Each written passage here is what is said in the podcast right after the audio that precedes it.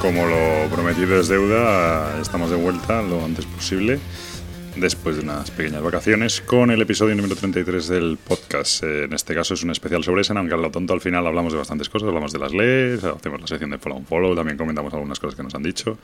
Así que bueno, al final se alarga un poquito y en ese caso, por ese motivo, no vamos a tener sección de noticias hoy, porque total, mm, ya bastantes cosas hablamos y bastantes metralleta de cosas decimos a lo largo del podcast. Así que sin más, os dejo con el programa de hoy. Hasta luego.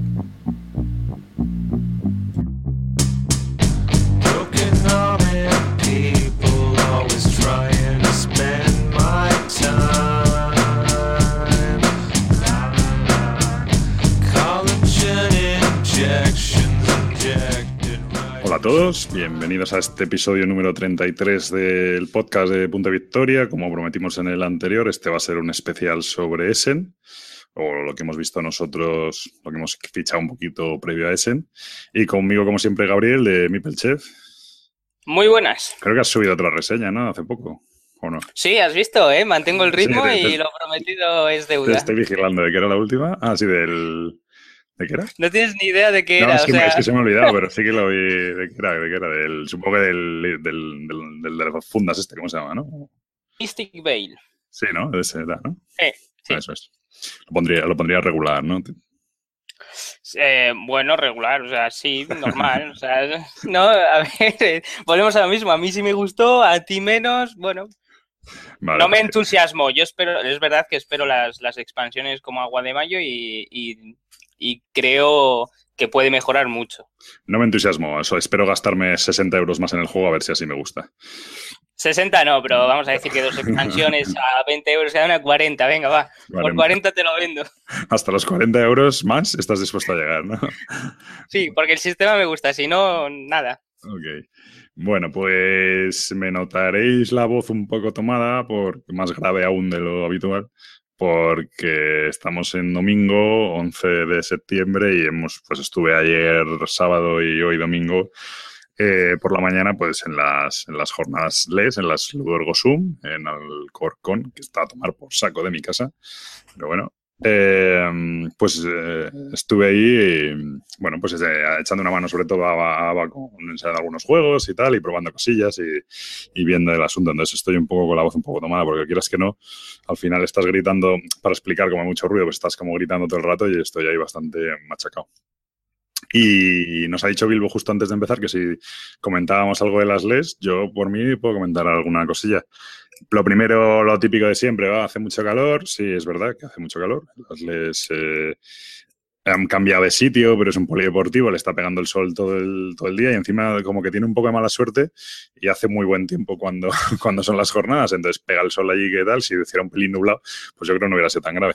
Y es verdad que, que hace mucho calor. Sin embargo, yo lo he dicho ya en la BSK y tal, este año me parecía soportable. O sea, otros años yo, aparte del calor, encima había ahí un olor a choto tremendo, o sea, que, que se veía que encima no había ni siquiera ventilación, ¿no? Este, y, y, entonces era un poco como insalubre.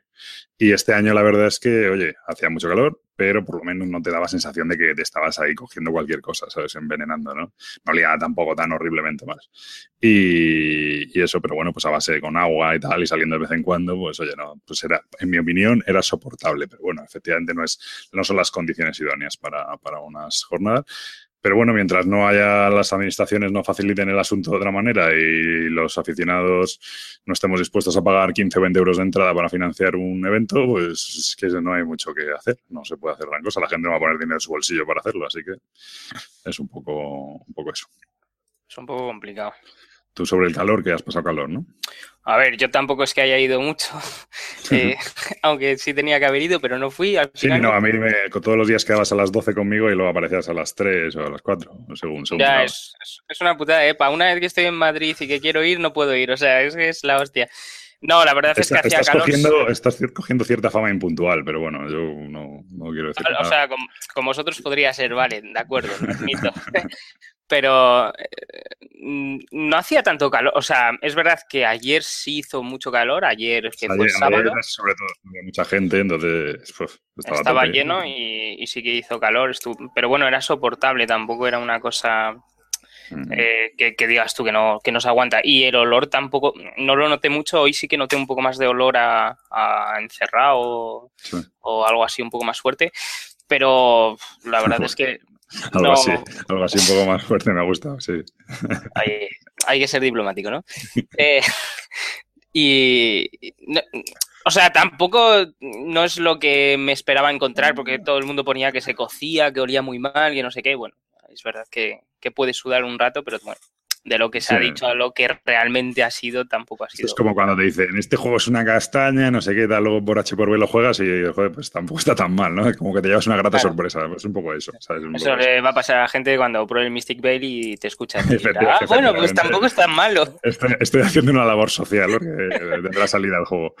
Eh, pues eso, y bueno, a mí las jornadas, tengo que decir que me ha sorprendido, bueno, primero la muerte, o sea eh, es curioso, bueno, es evidente. O sea, en Madrid tú organizas cualquier sarao, es decir, lo que sea, torneo de ping-pong en, la, en un parque de no sé dónde y se llena de gente a, a porrillo, ¿vale? Y hay gente por todos lados, ¿vale? Esto es un, es un poco, poco coñazo, entonces eso. Eh, entonces, aquello se llena, está pues a tope de gente y, de hecho ahí, como pilles una mesa, te tienes que poner, vamos, agarrado al tablero allí para que no te quiten la mesa, la silla sujetándola con los brazos y los pies y, y tal, ¿no? Porque tienen como muchas mesas, yo creo que cometen un poco el error quien de quizá, bueno, no lo sé, de Claro, eso también es según los intereses de cada uno. Para mí hacen demasiados torneos, entonces tienen muchas mesas reservadas para torneos incluso cuando no se están jugando los propios, torneos, pero para asegurarse que cuando llega la hora del torneo pues esté libre, ¿no? Pues reservan muchas mesas y tal. Entonces tú llegas y ves mesas libres, pero todas están reservadas para torneos y cosas así. Y este, pues te fastidia. Yo este año me he dado cuenta de que quizá para ir a jugar no es el sitio ideal, porque ni, ni está pues eso, ni estás eh, súper a gusto, ni las mesas son muy grandes, hay que pelearse por las mesas, etcétera. Pero sí me ha parecido, me ha llamado la atención muy gratamente el, asunto de que cada vez hay más editoriales, había muchas editoriales, muchas tiendas, muchos autores con sus prototipos. He visto como mucho buen rollo y muy condensado de, pues, eh, como ver cómo, o sea, no sé cómo decirlo, como el estado de la, de la, de la ficción, o sea, desde el punto de vista de los autores y las editoriales, pues como muy condensado, ¿no? En, además, ni siquiera es en todo el pabellón, porque son a lo mejor 20, 20 25 mesas en las que están todos los proyectos que, que están empezando, que están en marcha o que eh, ya han salido, ¿no? Y justo están allí, pues estaban los de incómodos invitados entregándolo, estaba también el Mondrian de esta gente, pues varios prototipos de Ava Games que están ya para, para imprimir o, tal. Eh, estaba, que lo he comentado por Twitter, la gente de Trafalgar Editions con sus Wargames que son visualmente son una pasada. Mira que yo tengo respeto a los Wargames y tal, por, porque he tenido, bueno, porque tengo algunos de GMD que al final llevan siete años en el armario y allá el Waterloo, por ejemplo, que han sacado es una pasada. O sea, visualmente es, espectacular. Y, el, y lo estaban vendiendo y también tenían el Trafalgar allí de demostración, están a punto de, fabricarlo. Y oye, no sé, pues, es lo que te digo. Bueno, me dejo un montón, ¿no? Pero, pero gente probando prototipos, he estado viendo, me han explicado el Kerosene, eh, que también pinta muy interesante, se están buscando editorial, etcétera. Y oye, pues para eso, es decir, para ir y ver y decir, oye, este juego que he visto por Twitter, me, cuentas un poco de qué va, o jugamos unos turnos, o si es cortito, pues jugamos la partida completa, o tal, y luego, pues oye, me firmas, están firmando los autores, la gente estos de Isra Perrillo y Sei ya se han comprado un, sello, digo yo, que ya están firmando como, como, churros y ya tienen, les he dicho yo que ya, están curtidos. Como los famosos, ya con un sello para que aquello vaya, no, no, al revés, los tíos. Dentro de nada les ves en cadena ahí a los dos. Los tíos se lo ocurran y hacen dibujitos y tal, pero me ha hecho gracia el asunto. Y eso, y muy bien, o sea, me, ha llamado más la atención por eso, eh, que luego por los juegos o el mercadillo, pues en el mercadillo había, había juegos en el mercadillo vendiéndose más caros que el, que el precio que los tenía en las tiendas fuera, es curioso. Y bueno, esas cosas pasan. Zacatrus vendiendo paquetes de fundas ahí a porrillo, eh, más baratos de lo normal. Y, o sea, es más, más, me ha gustado más el ambiente de eso, es decir, del estado de la afición y las editoriales y lo que va a salir, lo que ha salido, lo que está por salir, que luego el decir, pues me he echado una partida, bueno, yo es que yo probé un, algún proto y he jugado algún Feudalia y he jugado también algún Raymaster y tal, pues estaba con Nava Games y tal, pero, pero no me, tampoco ponerme allí a jugar un, yo qué sé, un Kailus, no me veo, sinceramente, ¿sabes? Para eso quedo en mi casa o lo que sea, ¿no? Hombre, es un poco infernal por el ruido, el calor, la gente, eh, eh, las mesas. Si quieres jugar un juego con que, que, ocupe mesa, tampoco puedes porque estás limitado. Entonces, para ir a jugar, la verdad es que no es demasiado el, lugar idóneo, ¿no? Pero para sociabilizar y ver cosas así como has dicho, es, es el, el, lugar perfecto, vamos. Claro, y sobre todo que, que yo este año me he propuesto eh, charlar más y preguntar más y cómo está, pues cómo va la editorial, cómo va no sé qué, qué, qué, juegos estás trabajando tal, porque eso es algo que normalmente no puedo hacer y sin embargo quedar a jugar un, lo que sea, me da igual, un Kailos o un Imperial Assault, lo puedo, pues puedo quedar en mi casa o puedo quedar con quien sea en, eh, en Cuarto de Juegos o en Mr. Mind o tal y, y, es algo que es más habitual, ¿no? Sin embargo, el ver allí concentrado a todo el mundillo, pues sí, todo es como buen rollo en general y tal. Luego, Pero eso es de formación profesional ya, ¿no? O sea, es sí. como community manager y también para el podcast y dices, venga, vamos. Por eso.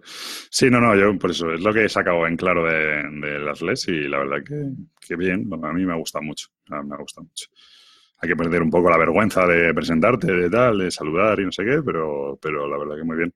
Y luego te sirve también, pues oye, hay un bastante rollo con esto de que los juegos españoles que, que se decían, como los llamaban el otro día, eh, Pluf o Truf o no sé, decían que eran un poco ñe o algo así. En Twitter empezaron con el rollo ese. Y, y oye, pues es una manera también de tú, si no te fías o lo que sea, pues vas allí, lo pruebas, ah, pues me ha gustado, pues no me ha gustado, perfecto, ya está.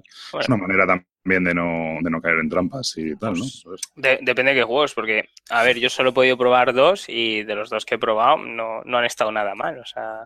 No, es que te has probado, has, has probado... He probado la creme de la creme, ¿no? La, la, yo, soy, yo soy muy fan de Feudalia, eso debo tal. No soy, no soy el único que conste. Y Raymaster a mí me ha sorprendido gratamente también, pero bueno, eso ya no, la verdad es que Feudalia le tenía ganas y, y, me he quedado con ganas de más, de, de llevármelo para casa y seguir jugando. Feuda, Feudalia, el, Feudalia, el, problema que tiene es que es un juego, o sea, yo, yo siempre lo comparo con el Dungeon Lords o Dungeon Pets, tú te sientas a jugar y dices, ah, es un juego de cartitas simpatiquito, tal, no sé qué, y luego sufres allí las de, las de Caín. Y el problema que tiene encima, claro, cuando haces demos, pues pones la, la partida de demostración, ¿no? La partida sencilla de iniciación y tal. Y claro, eh, ahí le, le, notas, a veces le puedes notar y dices, oye, pues a esto le falta interacción o le falta algo o no sé qué. Y claro, es que el juego con, contiene una cantidad de, de, variantes y de adiciones y tal que puedes ir metiendo que le dan expansiones, ¿no? Claro, de, tiene. De, sí, tiene como micro expansiones dentro, tiene como distintos modos de juego, distintos planteamientos y tal, que claro, todo eso le da una riqueza descomunal. De hecho, es un poco locura. no sé muy bien al final cómo lo va a componer Ava Games y cómo lo van, sí que es lo que van a sacar, si lo van a sacar todos, si van a sacar packs alrededor, la verdad, porque es una locura lo que, lo que hay. Y y entonces, bueno, pues es un juego que para hacer demostraciones y tal tiene ese problema, porque no puedes, no puedes ponerle a la gente, yo qué sé, ¿sabes? Una partida de dos horas ahí, a, porque no, porque se vuelven locos, ¿sabes? Entonces, bueno, pues es un poco eso. Y eso, y no, ya la verdad que muy bien, la, las leyes, pues hombre, lo del calor y tal, pues si lo solucionan alguna vez y eso, pues mejor, efectivamente, pero... Y luego, pues faltaría espacio, o sea, yo es lo que digo, todo lo, todo lo que hagas en Madrid se llena, macho. Hmm. Eso es así. Pero Hoy... falta espacio para torneos y para jugar, porque, o sea... Sí, para, para, jugar sobre todo. A ver, pero ahí no falta espacio siempre, porque hoy, por ejemplo, no ha habido problemas de espacio, pero el lunes, o sea, el sábado, pues sí que estaba a tope. Claro. A ver, bueno, eso nunca lo sabes. Y nada más, pues yo de las LES no quiero, no tengo mucho más que decir. No, no quiero decir nada más, está falta por decir eso, no, no, no quiero decir nada no más. No tengo que decir nada más. Eh, y eso, más cosas antes de empezar con lo de en dos asuntos. El, bueno, siempre ocurre, pero bueno, por, por aclararlo una vez más y tal, cuando damos el follow y el unfollow, hay gente que se lo toma el unfollow como algo súper dramático, ¿vale? O sea, como que estamos diciendo que, que les hemos dado el unfollow son lo peor de lo peor. Y generalmente, hay veces que sí es así, pero generalmente no es el caso. Generalmente suele ser, eh, bueno, pues que hay un pequeño detalle de algo que han hecho que no nos han gustado y, oye, pues se comenta, ¿sabes? Para ver si se puede mejorar o, o porque es dar un poco nuestra opinión, pero oye, eh, que simplemente son cosas pues que consideramos que se pueden mejorar, ¿no? De hecho, es muy habitual que en un programa les demos el unfollow y en el siguiente le demos el follow o dos más allá, tal, nunca se, nunca se sabe. Momento porque um, Gabriel en el último programa le dio el unfollow a Maldito Games por su política un poco de comunicación, que de repente dicen el juego ya está, entiendas, ¿no? Y te quedas muy loco, no sabes si los van a editar o no y tal. Y bueno, pues hemos recibido algún comentario de no entiendo cómo tal, pues no es, no es, no es lo que digo, no es algo, pues, pues que no, es, algo, personal. No, y sobre todo que no es algo, no es una enmienda a la totalidad de lo que hace una empresa. Es, oye, pues en este detalle y creo que pueden mejorar y tal, y de, eso se da, igual que haces un comentario breve por Twitter. Oye, pues no entiendo la guarrería que han hecho con este juego, ¿no? No sé qué, pues es lo mismo, o sea, no, no va más allá. Si una empresa empieza a aparecer todas las semanas en el unfollow, pues entonces ya sí que puede ser un poco más manía personal, por ejemplo, Portal Games. Pero... Eh, bueno, pero eso es por tu parte, ¿no? sí, sí, claro, cada uno es, hombre, eso es cada uno responsable de sus follows. Ah, bueno, bueno. Perfecto. Eso, está claro. Y nada, eso era otro comentario. No sé si quieres decir tú eso algo. No, no, simplemente, o sea, es que ya lo comentamos cuando pasó lo mismo con, con, eh, Gonzalo de Gaceta de Tableros. Es, no, no es nada personal, ni es nada agresivo, ni, ni vamos contra En muchos, en muchos casos como ese es en tono de broma, más que otra cosa, ¿no? Efectivamente. Entonces, nada, recalcar simplemente que si, que, es lo que decía, me lo dijo una vez Preacher, que mientras que, el, el problema es que no les nombremos en el foro y en un follow porque no sabemos realmente lo que pensamos de ellos. Entonces ahí sí, preocuparos, pero si, si es el un follow, no, es, o sea, es más para mejorar o, o una, lo que dices tú, una cosa que no nos ha gustado, pero no suele ser eh, drástico, todo lo contrario. Y al hilo, mira, vamos, estoy oyendo, estoy yo en fire. Al hilo de no, al hilo de no nombrarlos, eh, otro asunto, yo ayer, ayer o antes de ayer puse un tweet en, en Twitter, obviamente, no iba a ponerlo en Facebook, en el que decía que algo así, que la ventaja de descubrir cuando pruebas un juego y resulta que es una castaña, eh, hay algo positivo, que es que te sirve para calibrar a los diferentes reseñadores, entre los que me incluyo. Si ahora vosotros probáis el Argent de Consortium y os parece una castaña, ya no que nos guste, una cosa es que no te guste, porque puede no cuajarte, pero otra cosa es que consideres que el juego es malo, realmente malo, ¿vale? Y yo sí creo que existen juegos malos. Cuando digo juegos malos, son juegos que creo que fallan, fallan en su concepción, en sus mecánicas y, que les ves falta de trabajo. Eh, cuando eso ocurre, pues es bastante útil para calibrar a quienes lo han puesto bien o pasable. Oye, pues para lo que, lo típico de, bueno, pues para lo que es no está mal, no sé qué, ¿no? Bueno, pues eso, eso sirve. Y digo que salí lo de lo de mm, de lo de no, no mencionarlos en los follow del unfollow, porque claro, enseguida me empezaron a decir de qué juego hablas, de qué, de qué reseñadores hablas y tal. Y no es, en ese momento me vino a la mente la reflexión por un juego concreto y una, y una reseña concreta, pero no es un, era una reflexión más generalizada. Y yo no voy a nombrar ni voy a decir quién, quién creo, solo cuando es una cosa así, que está actuando de esa manera. Es decir, ahí eh, esa lección yo ya la he aprendido, me, ha costado, eh, si me compra el juego, me ha costado mis 20 euros por comprarme el juego y haberme equivocado. Pero bueno, es una lección muy barata. Por 20 euros he aprendido a quien no debo hacer caso.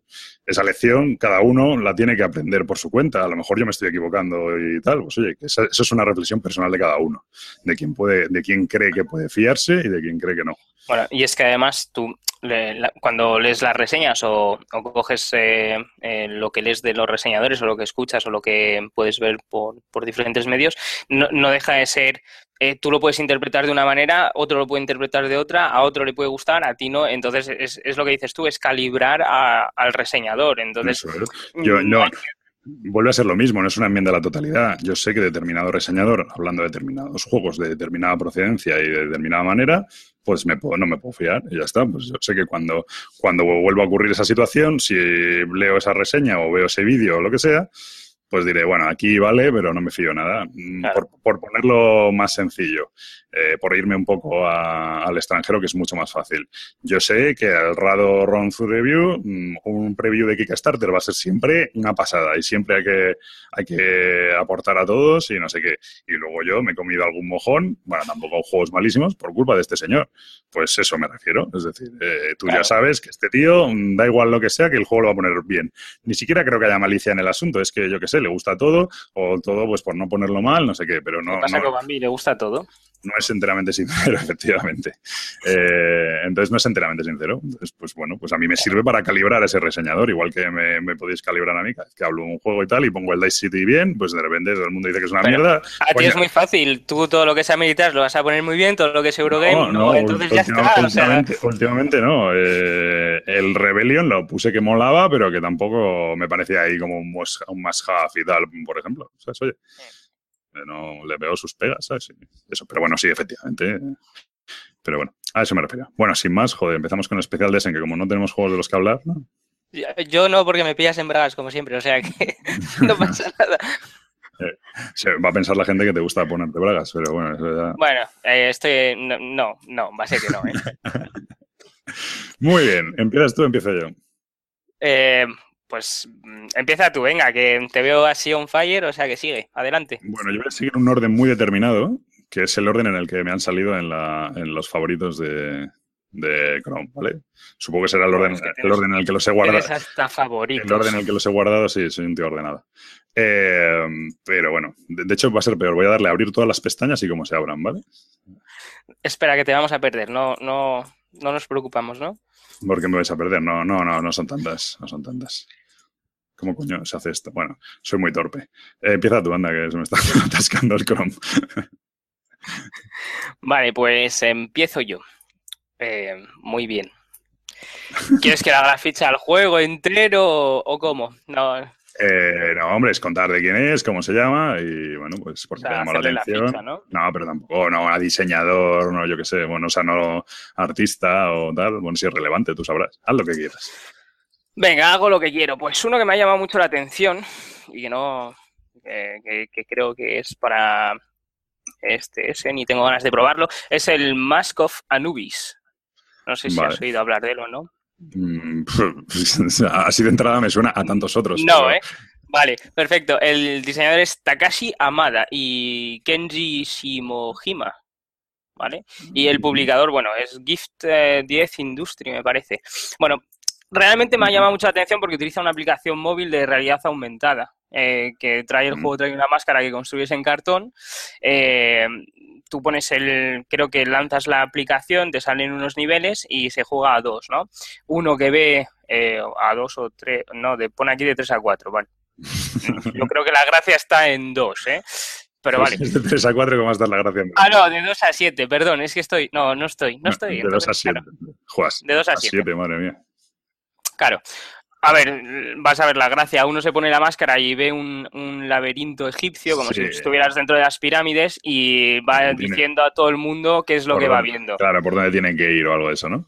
Efectivamente. No, por dónde tiene que ir, no. ¿Qué es lo que está viendo? Los otros jugadores que están fuera tienen que reconstruir el laberinto o el, o el pasaje, digamos. Y, eh, eh, por ejemplo, dices, pues ahora mismo estoy en una línea recta, y detrás mío una estatua, y entonces el otro tiene que ir poniendo los elementos que tú vas dictando. Es un poco como eh, Keep Talking en Nobody Explode. Tienes 60 segundos para, para describir un poco lo que estás viendo, el otro va a los otros que están que no tienen el dispositivo puesto en los ojos, pues van construyendo un poco el, el mapa y poniendo los elementos. Creo que la fase de puntuación es si te equivocas o no o haces el plano completo. Eh, la aplicación está muy bien porque tiene un generador de mapas aleatorio y un montón de cosas así. Se pues juegan siete rondas, me parece, y tienes 60 segundos para describir todo lo que ves. El resto va poniéndolo.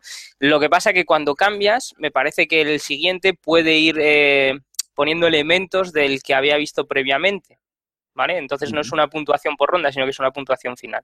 Y me, me moló mucho la, idea. la, idea la verdad es que llama la atención. Dice aquí, sí, que no lo has especificado, claro, o sea, tú lo ves en realidad aumentada en el móvil, pero lo suyo es que lo metas en las típicas eh, gafas de estas de cartón que tiene Google. Es que te viene, te viene. Ah, te, viene, con, ellas. Con una máscara, una máscara de zorro. Ah, ah o sea, que tú metes el, el móvil en la máscara, bueno, ahí dependerá del tamaño de tu móvil, claro.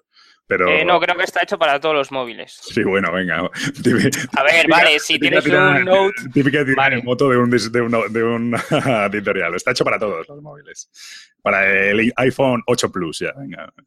Bueno, a ver, perfecto, bueno. Pero bueno, sí, vale, te he entendido, que sí, que es adaptable. Vale, pues, pues guay, pues sí, que es, que es eso que lo ves, tú lo ves como en 3D, ¿sabes? Con sí, te vas moviendo la cabeza, vas girando, o sea, es como si estuvieras en el laberinto, no te puedes mover, pero simplemente vas girando la cabeza y vas describiendo los elementos que vas viendo. Me pues pareció muy, entretenido. Pues mola, la verdad es que es una idea curiosa. Habrá quien lo critique por la tecnología, no sé qué tal, pero bueno. Sí, seguramente. Pero lo que dices tú, un poco el Keep Talking no Explode, la verdad, mola mucho. Sí, a, ver, yo no lo he dicho, pero en la lista de juegos he intentado coger así juegos que me han llamado la atención y que sé que no se van a hablar mucho de ellos. Entonces, seguramente que veamos cosas raras. Me parece perfecto. Yo tengo alguno raro, pero soy un poco más conservador. Ah, vale. Eh, muy bien, pues este se llama eh, Mask of Anubis. Sí. Fenomenal. Perfecto. Eh, ¿Va a estar en Essen, se supone o no? Sí, sí, sí, sí. Teóricamente está, está previsto para Essen. Pues guay. Venga, yo voy a empezar, según ha abierto mi Chrome, por Bunny Kingdom. ¿Por qué me mola Bunny Kingdom? Uy, veo que pone 2017, así quiere decir que va a estar en ese para probar, pero probablemente no esté para salir. Es un juego que publica Hielo, con su, así, su rollo súper bonita y súper mono, pero lo que tiene este juego es que es un juego de Richard Garfield, creador de Magic y creador de tantos, bueno, de, de Netrunner, creador también de de Robo Rally y, por ejemplo, King of Tokyo. Eh, solo por eso ya merece bastante la atención. Eh, luego, además, Hielo saca juegos así tirando a sencillos de 60 minutos, tal. Y es un juego de, bueno, pues de control de áreas y de, y de mayorías, etcétera, en el que, bueno, somos, eh, tenemos una, una, facción, bueno, una facción, tenemos un color de conejitos y tenemos que ir creando, tiene una mezcla con Carcassonne en el que vamos Mm, bueno, hay un draft de cartas, sacamos una carta, esa carta nos determina en, el qué punto de la matriz de los setas nos podemos colocar. Hay una matriz que tiene, pues, eh, las filas son números y las columnas son letras. Y entonces la carta que, las cartas que tú elijas, pues te viene 1F. Eh, bueno, pues tú pones un conejito en el 1F. Eh, D8, pues pones un conejito en el D8. Y con esos conejitos que vas colocando vas generando áreas y vas haciendo mayorías. Entonces el que controla la mayoría cerca de la ciudad, pues se lleva los puntos. Además, pues, bueno, esas áreas también producen una serie de recursos que luego se usan también para, para puntuar, etcétera. Bueno, pues es un rollito así, parece muy sencillo, pero a lo mejor en otro no me hubiera llamado la atención, pero cuando un diseñador de este calibre se pone a hacer un juego así sencillito y tal, a veces dan con la con la tecla y con tres reglas han hecho un juego súper divertido. Y oye, pues merece la pena seguirle la atención. Tú este lo habrías visto, me imagino, ¿no? Sí, lo vi. Eh, me llamó la atención visualmente. No, eh, está muy guay. O sea, por, por, lo que he podido leer así por encima, está, está bastante bien. Mm. Es sencillito, o sea, tampoco va a ser un juego muy complicado, pero Sí, pero bueno, pues eso, como, bueno, recuerda un poco el rollo de la matriz a un cuadrópolis o un rollo de estos, pero bueno, lo mezcla con un draft, etcétera.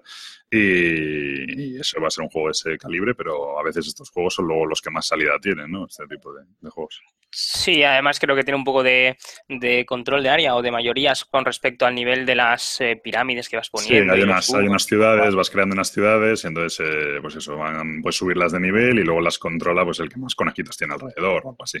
Tampoco hay tantísima información y sobre todo no nos ha dado tiempo a, revisarlo todo. Pero bueno, este es Bunny Kingdom de Richard Garfield y Hielo, lo saca Hielo, así que como puedes imaginar, pues gran producción y precioso. Muy bien, venga, siguiente tuyo. Siguiente mío. Eh, vale, voy a hablar del World Quest. Este lo tenía, este lo tenía, pero lo he quitado porque sabía que lo ibas a vender Ah, claro, porque lo sabías. Eh, pues. Bueno, no, no, porque no me cabían tantos feos. Di la verdad, entonces. No es porque tú sabías que yo lo iba a meter, sino porque no te cabía. Eh, la verdad es que de eh, cuando lo vi la primera vez me pareció un mapa enorme con, con miniaturas. es espectacular. es espectacular. Eh, dije, este, este es para mí. O sea, así, así de sencillo. Y después leyendo un poco y viendo vídeos, se me pareció, eh, tienen similitudes entre un, rumbo, un Rumbound y un, y un, ¿cómo se llama? El, bueno. No, sé. se, me ha ido el santo del cielo. ¿De, cuál me eh, hablas? a ver, de la misma franquicia de Terrinoth. ya, sí, RunQuest, ¿no? No. Ah. Eh, Wars. Efectivamente. Con el combate táctico de las miniaturas, eh, porque son mapas muy grandes y entonces eh, las miniaturas pueden atacar de diferentes maneras y es un control de, áreas eh, realmente. ¿Qué es lo que pasa? o qué tiene de guapo los combates, que si no matas a las unidades, hay, o sea, los dados tienen varias caras. Una de ellas puede ser el cráneo, que es una herida, entonces matar, pero hay otro que es una bandera que retrasa las unidades. tienes primero el combate de primera línea, que son los arqueros, etcétera, y después, o sea, combate distancia y después el cuerpo a cuerpo. Y tienes un montón de objetivos secretos, de cartas que van mejorando, hay un mercado, cuesta dinero, te tienes que desplazar por el mapa, el mapa es inmenso, o sea, me llamó la atención todo este Claro, porque yo lo que veo es que... Eh, tiene una cosa, eh, es decir, es un mapa con, sus, áreas, muy guapo, por cierto, muy, muy, muy chulo, eh, visualmente muy atractivo pero luego tiene una especie de tableritos que le llaman battleboard, o sea que son unos, mm. es decir, que los combates, cuando me imagino te juntes en un espacio, no se produce ahí tiro 50.000 dados, no. Tú luego tienes unos tableros que representan ese combate en el que tienes que distribuir tus, tus unidades. Sí. es lo que dices tú, con su primera línea, su tal. Entonces, ese, lo típico, esto los, los Medieval Total Wars o todos estos juegos de ordenador tenían esas dos escalas, ¿no? Es decir, que tú podías hacer automáticamente el resultado del combate o podías pasar al, al modo táctico, ¿no? Tienes una parte más estratégica y una parte más táctica en el que resolvías ese combate. Eso la verdad es que mola. Y luego la producción, vamos, parece descomunal, pero este juego será de 100 euros tranquilamente, ¿no? No lo sé, no, no lo sé. Sé que fue un Kickstarter en su momento, no tengo ni idea de cuánto, de cuánto será, pero no parece que sea barato por el número de figurinas que trae. O sea, es, impresionante. Es muy llamativo, la verdad. Eh, vale, perfecto. Pues lo va a efectivamente viene poca, poca cosilla de información todavía. Sí, bueno, hay vídeos de cómo van un poco los combates, el juego, vas cogiendo, por eso te digo que se parece mucho entre un Run Wars y un Runbound, porque vas cogiendo cartas de misiones, pero también tienes cartas de conquista, eh, tienes objetivos ocultos, sale un mercado en las ciudades. mola mucho, cuando no sueles sacar al contrario, pues está Claro, tienes cartas de evento, bueno, tienes un montón de cosas que es como si hubieran mezclado un montón de juegos, ¿vale? Y lo hubieran sacado y, y me parece súper chulo. Perfecto. Pues eso es este War Quest de, de Glenn Drover. ¿Lo has dicho que era de 2 a 4? No, no, he dicho nada de la ficha. de 2 a 4 jugadores. Pues eso es, 60 a 120 minutos y la verdad que tiene muy buena pinta. Muy bien. Siguiente. Pues mira, esto es curioso porque eh, la editorial que... Hay unos tíos que se llaman Mr. B Games que yo creo que se dedican a ayudar a sacar Kickstarters y cosas así. Y por salida figuraban ahí en el WarQuest y también figuran en este, que es el Days of Ira. Bueno, esto no sé cómo se dice en inglés, tío. Días de Ira, eh, Budapest, 1956. Esto, bueno, es un juego así histórico que representa Em, una, bueno, yo no está aquí voy a meter muy en la pata, pero es una revuelta que tuvieron eh, en Budapest. Bueno, empezaron unas revueltas en Polonia, que se levantaron contra los soviéticos, y eh, siguieron en Budapest, en la capital de Hungría, creo que sí, em, que es donde se levantaron los estudiantes contra los soviéticos y de hecho llegaron a triunfar las revueltas, eh, pero bueno, una semana más tarde volvieron a entrar los soviéticos y reventaron a todo el mundo. ¿no? Bueno, pues este Días de Ira de Budapest 1956 eh, hay un jugador que representa al soviético. Y bueno, la verdad es que porque el juego no, está, no es muy sencillo. Primero tiene un apartado gráfico bastante chulo y luego ellos, como si fuera poca cosa, lo comparan un poquito con Twilight Struggle, ¿no? Eh, el juego es de 2 a 4 jugadores. Bueno, pone aquí de 1 a 4, pero yo lo que he entendido es que era de 2 a 4. Y hay un jugador que representa al soviético y ese soviético va poniendo mm, eh, bueno, hay un tablero que representa, supongo que la ciudad de Budapest, y con diferentes zonas, y va poniendo como trabas, como eventos en las, distintas zonas que hace, eh, bueno, pues que dificultan las cosas a los rebeldes. Los otros jugadores, ya sea uno o sean más, pueden, son, pueden ser hasta tres jugadores, son los rebeldes y tienen que hacer frente a todas esas trabas que les ponen los soviéticos, que le está poniendo los soviéticos en, en los diferentes espacios del tablero, ¿no? Mientras intentan, pues eso, conseguir recursos y tal para aguantar el máximo tiempo posible, que tienen que aguantar, creo que son siete rondas, eh, sin que el soviético les pase por encima, el rollo soviético les pase por encima. Eh, dicen que es un juego súper temático, que te metes mucho en el tema, que mm, luego por otro lado tiene algunas mecánicas chulas, pues, pero bueno, tampoco nada hiper novedoso. Yo creo que eso se debe parecer un poco a, al Visir das Volk, este, bueno, pues que tú, el soviético le sale unas cartas delante y, y, bueno, pues si puede comprar las de las, las demás, o sea, tiene unos puntos de acción y si quiere coger la de más a la izquierda, pues le sale más barata que si quiere coger las últimas que han salido, que le salen más caras, que tiene que esperar a que eso vaya avanzando y cogerlas después, con lo cual los otros pueden ir previendo lo que va a venir, ¿no? Es un poco eso. Y bueno, pues es un poco, un poco esta historia. La verdad es que es un juego aparentemente precioso, solo por el diseño gráfico merece la pena seguirle.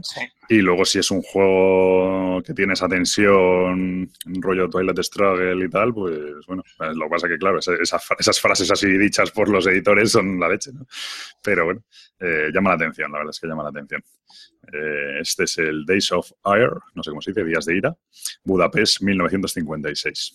Eh, los diseñadores son Katalin joder, David Turci y, y Mihaly Vince. Madre mía, y los artistas ya no los digo porque es imposible. Y bueno, pues eso es, Días de Ira. Tú lo habías visto este, me imagino, ¿no? Por menos de vista. Me llama la atención. De, vista sí, llama mucho la atención. Cuando vi que era un poco así, dije, no, no es para mí. La portada es espectacular porque tiene un puntito videojuego, ¿no? O cómic incluso la portada, no sé. Como cómic, ¿no? Como cómic europeo, una cosa así. Parece más cómic europeo, sí. O eso da la impresión. Pues eso, muy bien. Venga, pues siguiente tuyo. Siguiente mío, venga. Como no vas a hablar casi de ningún Eurogame, me tocará a mí, ¿no? ¿Qué quiere decir eso? Que sí, ¿no? vale. No, tengo mucha intención. Creo que no tengo ninguno. Vale, yo del que... El, el, Bunny Kingdom será mi Eurogame. sí. Del que voy a hablar yo va a ser del Gate to the City London. Que es un poco como el Keyflower, pero con unas nuevas mecánicas y ambientado en Londres. Es de los mismos, ¿no? De la serie Key. Sí, eh, bueno, no, es que, no sé si será de la serie Key, es el diseñador sí que es eh, Sebastián Bleasdal y Richard Brice, ¿vale? Eh, lo que pasa que es se parece, yo creo que es la vuelta que le faltaba al Keyflower si pudiera tenerla, ¿vale? Es, es, lo que daría este juego sigue teniendo el mismo sistema de subastas, lo que pasa que eh, ya no interconectas las losetas de la misma manera, sino que las losetas te van a generar como piezas de, eh, creo recordar que son como, eh, ¿cómo se dice? Como calles que interconectan las losetas, ¿vale? Entonces eh, vas generando eso y vas construyendo tu ciudad. Y la ciudad, por lo visto, son elementos nuevos que construyes, pero básicamente es un keyflower mejorado. Pero no sé si... seguro que es un Keyflower mejorado. Sí, sí, sí. Es que lo del centro no parece. Porque tú tienes tu propia ciudad o, la ciudad parece. Claro, tú tienes, tú, tienes tu propia ciudad. Ah, no es común la ciudad, vale, vale, vale. Ah, vale, sí, sí. Pues siendo sí, sí, luego viendo el despliegue, el despliegue de todo, sí parece un Keyflower. Sí, O sea, es a mí muy parecido. Me, parece un juego muy, muy chulo, ¿eh? O sea, yo pocos juegos... Y tuve una partida 6, que ese juego tiene, tiene tela, y pocos juegos he visto yo que funcionen tan bien con tantos jugadores como Clifford O sea, me parece un juego guapísimo. Pues este, me, bajé las reglas, me las leí, se, me ha olvidado, o sea, porque últimamente tengo memoria de pez y, era eso, era, de hecho hay una, en, las reglas te dice que si quieres saber la diferencia entre las dos versiones vayas a, tal página.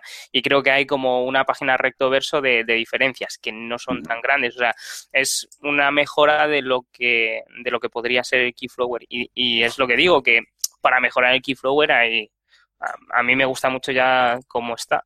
Entonces, bueno, le tengo pues, muchas ganas. Si, gusta mucho, pues a lo mejor no tampoco tiene por ser una mejora, pero una variante, ¿no? Un poco de esto. Sí. No hacen, no, hacen 27, 18XX y 27 mapas para el alta tensión, pues lo mismo, al final. Muy bien, pues este Key to the City eh, London, 90 100 minutos, 120 minutos, no está mal, y de 2 a 6 jugadores, casi nada. Pero bueno, perfecto el Eurogame de la tarde. Habrá, alguno más. Venga, este podríamos decir que es un Eurogame también. Eh, no sé, vamos a ver. Mi siguiente juego es de Exiled, eh, Shig, eh, joder, macho, esto lo traduzco. Los exiliados, el asedio, ¿vale? Eh, juego de 90 a 120 minutos, de 1 a 5 jugadores, y es el diseñador es Mateus Albridge. Este juego es una reimplementación o incluso una, según el autor, un refinamiento de un juego que estuvo bastante ruidito, que se llamaba The Convicted. Eh, eh, bueno, The Convicted salió, salió por Kickstarter, no sé si tuvo un problema con la primera edición, por lo menos creo que el manual era imposible, o sea, yo, gente que sabe jugar mucho y tal y decir, pero imposible, sacó varias revisiones del manual, no sé qué, y bueno, pues el tío al final, eh, bueno, pues el juego no ha tenido tanto triunfo, aunque está, no está mal valorado. ¿eh? Pero eh, bueno, pues decidió en vez de seguir sacando unas esas cosas que hace Portal Games, ¿no? De sacar una, un 2.0 con el mismo nombre y tal, decidió que el planteamiento iba a ser hacer un juego un poquito más sencillo, un poquito más rápido y que tuviera algunas diferencias con el con este de Convicted, aunque el planteamiento es similar. El planteamiento es que somos un, bueno, es un poco raro porque es como que somos unos exiliados de un, como unos convictos o algo así, eh, fuera de la ley, que, que bueno, pues eh, tiene, así que tiene, bueno, pues que los, el, el, rey nos manda a colonizar nuevos territorios y tal. Entonces, como que montamos ahí una, una ciudad y de repente empiezan a llegar oleadas de enemigos a, asediar nuestra ciudad. Entonces es un curioso porque el tablero es como un mapa, así como medio en tres dimensiones, como parece como una colina, y empezamos pues con cuatro cabañitas y una pequeña empalizada, ¿no? Y el juego, por lo menos el original, tenía un modo campaña en el que nosotros íbamos mejorando esa ciudad, íbamos haciendo nuevas murallas, íbamos haciendo nuevas estructuras, íbamos construyendo nuevas unidades y nos íbamos protegiendo de, las diferentes oleadas de enemigos. Era un juego que decían que se jugaba muy bien en solitario y también en modo cooperativo.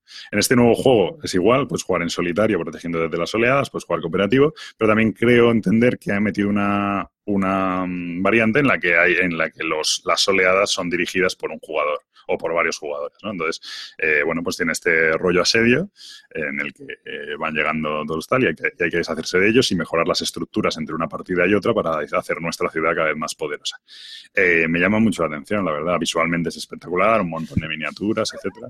A, a, mí el mapa se me parece un poco, como, están colocados con los números y tal, se me parece al de...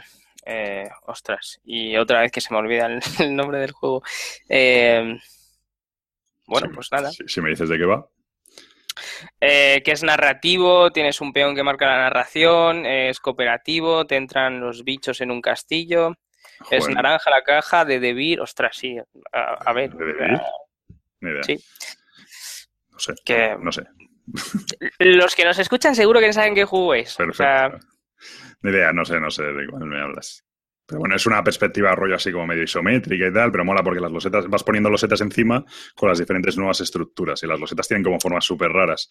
Y entonces de repente, pues donde había una, una chocilla tal, pues haces ahí una pedazo de iglesia que yo que sé, que te dará bonificadores o haces una muralla con más espacios para colocar tus héroes, etcétera, ¿no? Entonces, eh, la verdad es que, o sea, visualmente el, es como que va evolucionando la ciudad y tiene buena, muy buena pinta.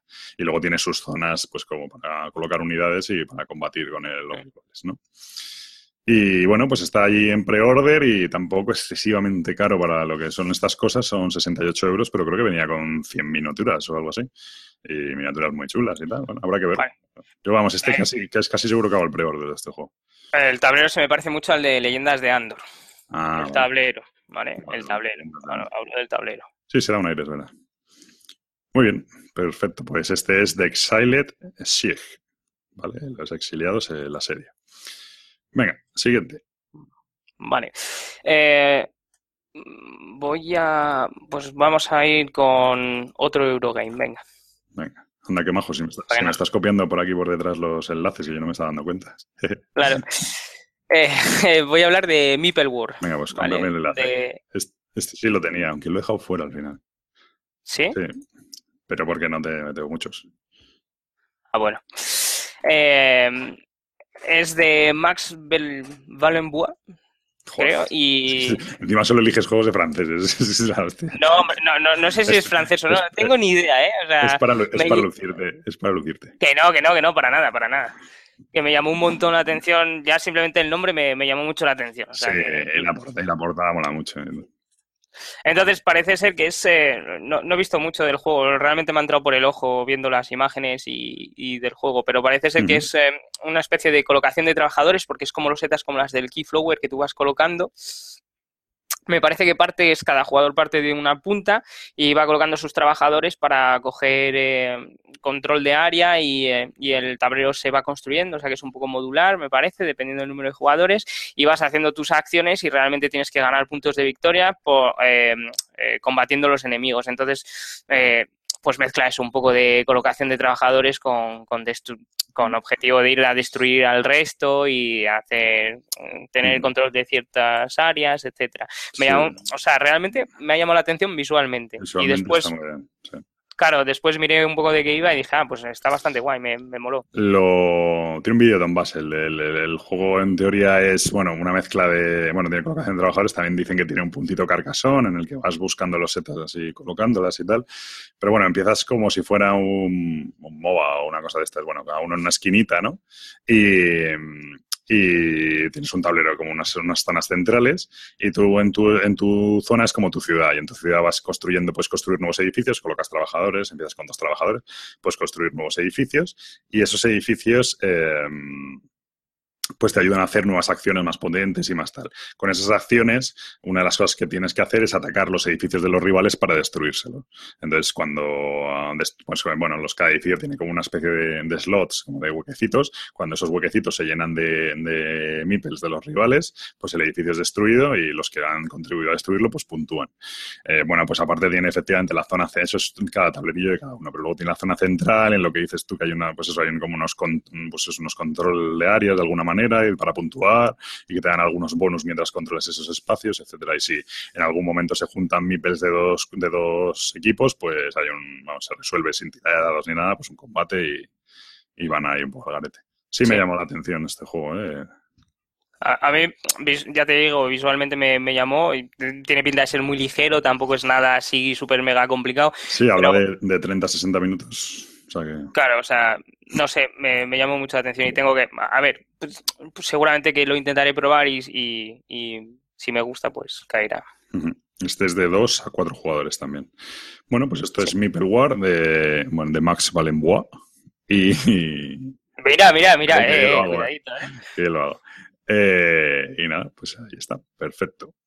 Vamos a ver, mi siguiente juego es, este hablo de él, Ah, mira, este, este es un poco, bueno, raro uno, no sé, en realidad es un juego antiguo, pero bueno, estaba en la lista Present, yo no lo conocía y si aparece por ahí, pues lo mismo merece la pena. Eh, porque además hay una, ha habido una reedición y tal. Se llama Deception, Murder in Hong Kong, o sea, Deception, no sé qué es, ¿qué es Decepción? Eh, ¿Perdona? Deception, la palabra está de, bueno, no sé, eh, asesinato en Hong Kong. Eh, Eh, bueno, pues es un juego, es un, por lo que yo he entendido, es un Mysterium ahí un poco con roles ocultos, ¿vale? Eh, hay una, hay un asesinato y hay un... Ese engaño. Sí, es ese rollo. Hay una... Eh, ah, la palabra significa engaño, vale. Hay un asesinato y, hay una, bueno, hay una, una, serie de roles, ¿no? Se juega, hay una persona que es el forense o algo así, que se ya sabe quién es el autor y quién eh, y, sabe las, pues, las armas y el, creo que es armas y el lugar o la pista que, que ha utilizado para matar o cómo ha, cómo ha asesinado al, a, pues, al asesinado. Luego hay una persona que es el asesino, que evidentemente también lo sabe, pero está oculto entre los, entre los investigadores. Y luego están el resto de investigadores que tienen que intentar averiguar quién de ellos es el asesino y cómo ha sido, ¿no? Y entonces, el, eh, bueno, también luego si juegas a muchos jugadores, pues hay un cómplice y puede haber también un, eh, como un ayudante de, del investigador, o sea, del forense, etcétera. Entonces el forense, mediante el uso de losetas, que las losetas, mm, te viene una loseta y te dice cuánto tiempo duró el, el asesinato, ¿no? Y entonces viene, pues, unas pocas horas, un día, eh, una semana, un mes o no sé qué, ¿no? Pues dependiendo de si ha sido a lo mejor un secuestro o tal. Son un poco como el, bueno, es que el misterio no he jugado, pero un poco como el concept también, que tú vas a sacar cinco losetas de estas, pues uno habla de cuánto duró el asesinato, otro habla de, si fue un asesinato violento, de qué expresión tenía el cadáver, etcétera, ¿no? Como cinco de esas. Y entonces vas a colocar un token en cada uno de, de esas losetas, en cada uno pues tienen varios slots, pues en el slot que se parece más a lo que tú consideras que guía a los, a los, a, los investigadores hacia cómo ha sido el asesinato, ¿no? Entonces, bueno, pues tú dices, bueno, pues el asesinato duró unas horas, eh, fue, yo qué sé, fue traumático y eh, tenía una expresión de tranquilidad, ¿no? Pues a lo mejor, eh, pues ahí estás indicando que a lo mejor le pilló por detrás, etcétera, ¿no? Y todos tienen que deducir y discutir entre ellos quién, quién ha podido ser el asesino y cómo ha sido el asesinato, ¿no? Y bueno, pues es un juego así de deducción y tal. Dicen que se parece bastante al Mysterium, pero con un twist ahí de meter el rol oculto de que hay alguien que está intentando engañar, que está intentando despistar a los demás para que no sepan quién es, ¿no? Y el, y el otro, sabiendo quién es, tiene que aguantarse las, las risas y tal, de decir, oye, no, estás troleando al equipo y tal, ¿no? Pues un poco eso. Y nada, pues eso me ha llamado la atención, la verdad. Es un juego de, el único de 4 a 12 jugadores. Claro, ya mínimo 4, pues es un poco. Claro, necesitas un investigador y por lo menos. O sea, tres investigadores por lo menos y un, y un este, ¿no? Pero me ha llamado ahí la atención. Sí, tiene, tiene buena pinta. Pero bueno, es un juego de Santiquillo, ¿eh? Pero lo ponían a. Del 92, me parece. No, hombre, bueno, hay una reedición ahora del 2014. Sí, pero que el juego antiguo era del 92. Ah, bueno, eso ya no sé. Eh, y le. Mm, y, eso, entonces, lo que pasa es que en las listas estas de de repente meten juegos antiguos ahí como si tal, pero bueno, no sé. Eh, pues este de Deception, Murder in Hong Kong. Y la verdad es que lo han editado bastantes compañías. Está Hildelberger, está Hielo, por ejemplo, o sea que, que me ha llamado la atención. Hmm. Muy bien. Pues venga, siguiente. Eh, siguiente. Eh, mm, me llamó mucho la atención y seguramente que tenga muchas ganas de probarlo el Perdition's Mouth Abyssal Rift, que es un dungeon crawler cooperativo de 1 a 6 jugadores. Es de Thomas Klausner, Timo Multamaki y Kevin Wilson. Kevin Wilson, me suena un montón este tío. Eh, sí, por, es, normal. Bueno, tiene un nombre, es como Pablo García, ¿no? Como yo. no, hombre, no, no, no. Es eh, de los que. Jopes, de los que ha hecho el Game of Thrones, el juego ah, bueno, de Arkham Horror, eh, Arkham Horror, Civilización, el Destin, o sea, que te suene. Que te suene es normal, ¿vale? O sea, no es como si se llamara. No, no, Arkham Horror, o sea, este está al nivel de, de Richard Garfield, macho. Cosmic Encounter, Destin, bueno, bueno. Sí, sí, sí. Es, es, uno de, mis diseñadores preferidos. O sea, ese tío va perfecto. Sí, sí, sí, eh, entonces, esto es, eh, pues eso, es una especie de un crawler cooperativo eh, que tiene un sistema muy guay porque las acciones no son acciones normales, sino que tienes una especie de, disco en la cual hay varias acciones, pero un jugador no puede coger las mismas acciones que ya están cogidas por otro jugador y tiene que ir eligiendo otras acciones, pero es como muy vivo, como eh, necesito ahora que te quites, entonces vas y te pones en la acción de quitarte eh, y el otro mueve su disco en la acción de pegar y no sé qué, entonces es como eh, estrategia así un poco a tiempo real de, y más realista cuando vas explorando el, el, ¿cómo se dice? La mazmorra. Aparte tienes, eh, pues eso, tienes gestión de manos porque tienes un montón de cartas. Mm, lo que no me gusta mucho es que no hay dados, ¿vale? No se tiran dados para los combates, es todo con gestión de cartas. Eh, y eso, y los personajes pues tienen sus poderes, etcétera, etcétera. Y la temática es así un poco eh, Cthulhu, eh, siendo una especie de Abyssal Rift que te encuentras monstruos un poco de todo. Y la verdad es que tiene muy buena pinta. Vi algún vídeo de cómo se jugaba, las acciones eligiéndose por los discos me, me moló bastante. Los monstruos se mueven también por discos, no van a hacer siempre las mismas acciones ni los mismos movimientos. Mm, me llamó mucho la atención. Pues mola mucho, la verdad. Tiene buena pinta. Sí, la verdad es que me entró por el ojo y, y después de, mirar a ver cómo iba, me, pareció cojonudo. Que me puedo equivocar, ¿eh?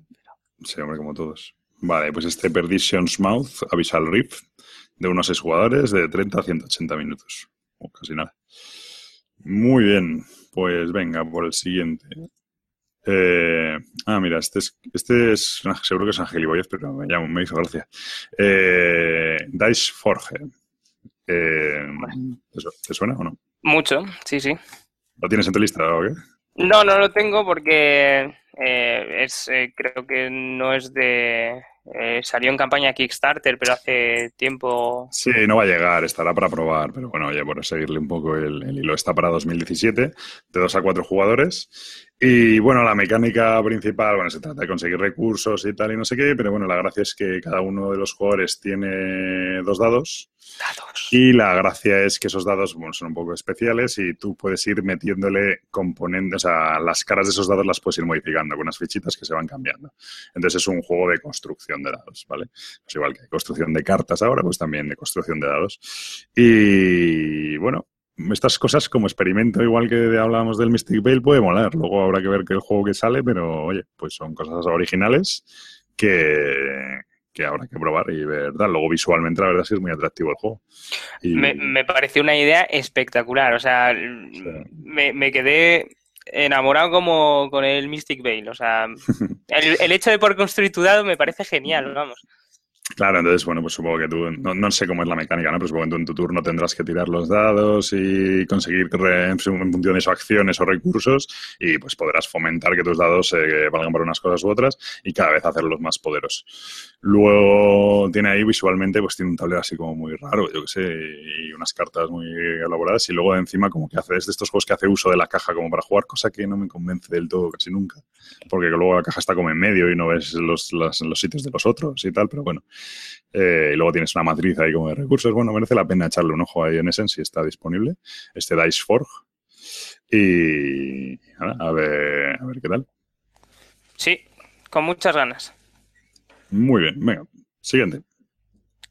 Y me toca a mí, ¿no? Sí. Vale. Eh... Bueno, si no quiere, ¿no? ¿Eh? Sí, hombre. Lo que pasa es que no sé con cuál seguir. Venga, vamos a, a coger uno así más, más normal, que seguro que ha sido criticado últimamente. Eh, bueno, criticado entre comillas porque dicen que ya está roto, que es el Cryabok. Ah, seguro. seguro. no, hombre, pero eso está roto hasta estará roto, tendrá el, manual será un desastre, eh, tal, es hay que comprarse la Master Third Edition, ¿sabes? Eso está claro. Bueno, es de 2 a 4 jugadores. Eh, los diseñadores son Grant Rodiek, Michal Orax y Michal Walsak. ¿Vale? Y es eh, de Portal Games. Eh, bueno, básicamente creo que este la mitad de la gente ya sabe de qué va y cómo va, pero es como una especie de Blood Rage en, diferente. Eso. sí, creo que luego no se parece tanto, pero bueno, visualmente sí se parece muy bien. Efectivamente, después a nivel de jugabilidad no se parece en casi y nada. Pero sí que es verdad que visualmente la gente lo, lo compara. Se parece en el rollo Eurotras, ¿no? En el rollo de que, de que es de confrontación y que no es, no es tanto tiradas de dados como, como bueno, pues eh, mayorías y juego de cartas y no sé qué, y, que no solo es importante eh, matar al otro, sino que a veces te interesa posicionarte incluso que te maten, no sé, ¿no? Sí, efectivamente, sí. Efectivamente. O sea, en, eso se parecen. En filosofía de juego se parece. Luego en mecánicas, pues a lo mejor creo que no. En mecánicas no se parecen. Mm, no se parecen mucho. Y la verdad, bueno, pues tampoco vamos a perder mucho tiempo explicándolo porque hay gente que ha hablado ya bastante de él y decían que eso, que el juego funciona muy bien a 4, que es un número correcto, pero que a 2 estaba estropeado porque además una de las facciones siempre te obligan a jugar con una de obligatoria, me parece, y básicamente es conseguir recursos porque llegas a un planeta que, que, bueno, pues tienes golems que son los nativos, me parece, tienes humanos que vienen ahí a conquistar, tienes robots que quieren destruir toda vida eh, humana y los otros son una especie de magos, me parece, o algo así. Entonces, pues nada, son cuatro facciones, te pegas, eh, consigues recursos, ganas por posicionamiento, lo que tú has dicho, no, no es ganar por la lucha, sino por diversos motivos. Y, y básicamente vas eh, evolucionando tu, tu, ¿cómo se llama? Tu, tu, raza, que tienes y ya está. A ver, visualmente es muy llamativo. Es cierto que no es un juego de Ignasi Trevicek específicamente, con lo cual lo mismo no tienen que hacer 27 revisiones, pero bueno ya ha habido hubo un hype de la hostia porque este tío sabe moverse muy bien y lo, y lo, a ver el muy juego tiene muy buena pinta yo he visto malo, malo no será eh, malo no será ahora mismo tiene un 8,1 en la BGG con 174 ratings o sea que no está mal y salió en Gencon que tampoco es que haya salido hace la de la de Dios entonces me llama mucho la atención. Si lo, seguramente que lo tendrá. El problema de este, que, que si lleva pocas copias, seguramente sea soldado. O sea, lo más probable. seguro. Y nada, a ver si consigo hacerme con una porque tengo muchas ganas. Muy bien, pues este cae Avoc de Portal Games, de 2 a 4 jugadores, 90 a 120 minutos, que no está más. Muy bien, siguiente. tú me estabas pasando los enlaces y no te los pasaba a ti, te lo pasaba. yo, yo lo buscaba. yo igual. Este, se, bueno, este sí que está también súper trillado y es el Gloomhaven. Eh, de 2016 y de 1 a 4 jugadores, 90 a 120 minutos. Y es un Dungeon Crawler con una mecánica muy, bueno, pues es diferente, que juegas una, no sé, es jugar cartas y tienes que jugar dos cartas y de una carta tienes que hacer la acción de arriba y de la otra de abajo. Bueno, a mí en su día no me llamó tanto la atención. Eh, hizo un Kickstarter que fue muy bien, la gente está súper contenta con el tío, parece ser que va con un pelín de retraso, pero no mucho. Y, y yo en su día no me llamó la atención, pero de repente este empezó a sacar fotos de la caja y de las tal y de todo lo que va a llevar y de las mil cartas y del no sé qué y es una locura. O sea, es la caja es tamaño, no te digo Chulu Wars, pero casi. Y no está llena de figuras enormes, sino que, de hecho, eh, si no me equivoco, creo que solo hay figuras para los héroes y los enemigos son todos hechos en troquel porque decía que eran demasiados enemigos como para hacerlos en figuras. Mm, creo que tiene un puntito. Mm, eh, bueno, no han hablado, yo creo, en días de juego hablaron de él y tal. Eh, tiene un puntito. Legacy, en el sentido de que pues, eh, vas enlazando misiones y tus héroes van funcionando.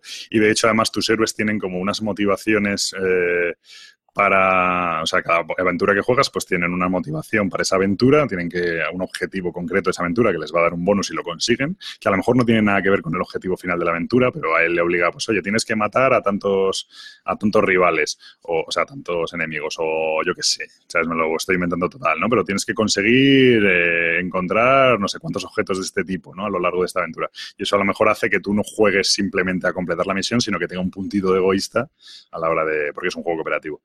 Creo que es cooperativo, estoy casi seguro que es cooperativo. Eh, y luego, por ejemplo, aparte tienes unas misiones globales, es decir, tu, personaje no está ahí dándose toñas en una mazmorra oscura que huele mal porque sí, ¿no? Porque le ha dado por ahí, como en todos los juegos, sino que, eh, pues, yo qué sé, tiene que salvar el honor de su hermana que ha sido, yo qué sé, violada y no sé qué leche, ¿no? Y cuando consigue determinado, o le aparece determinado objeto o hay determinado evento en una de sus partidas, eh, él ya da por concluido su, su, misión en este mundo y se larga a pescar a su lago, ¿no? Entonces tú tienes tu personaje de súper tocho, no sé qué, y de repente, oye, pues aparece eh, unas setas alucinógenas, que era justo lo que estabas buscando, y tu personaje se va a, a drogarse con setas al lago y tú has perdido tu personaje para esta campaña y tienes que jugar con otro. Eso me pareció entender a mí del asunto, cosa que me llamó mogollón la atención porque bueno, pues mete ahí una evolución de personajes como una historia completa del personaje, no solo de, evolución, sino de un antes y un después, ¿no? De que desaparece y, van cambiando. Luego las ciudades, todo, bueno, tiene un puntito legacy así que llama mucho la atención. He leído de este juego que desgraciadamente, aunque el autor dice que siente casi alivio, no llega para Essen, van a llevar una prueba de producción, pero no, no les llega el barco, parece ser que va a estar de camino hacia Europa, pero no va a llegar y van a estar recogiendo pre-orders a nada más y nada menos que 100 euros. Yo intentaré probarlo y, oye, pues sí, o sea, debe estar inminente, debe ser en noviembre cuando lo envía, decía, ¿no? O sea, que debe ser inminente. Pero bueno, pues estaré muy atento. Supongo que este sí que lo tenías fichadísimo, ¿no? Sí, sí, sí. desde el KS no me metí en su día, pues no me acuerdo por qué, pero sí que, sí que me interesa bastante probarlo. Pues este es Gloomhaven de 2016 y de 1 a 4 jugadores. eso es. Muy bien, venga, siguiente. Siguiente. Eh, pues eh, creo, no, no, sé, no recuerdo si ya hablamos de este juego, ¿no? Me parece o me suena o hemos hablado de alguno muy parecido. Es Wars of Atlantis Tabletop MOBA, que es de Artyom Nichipurov. Sí. A menudo nombre. ¿eh?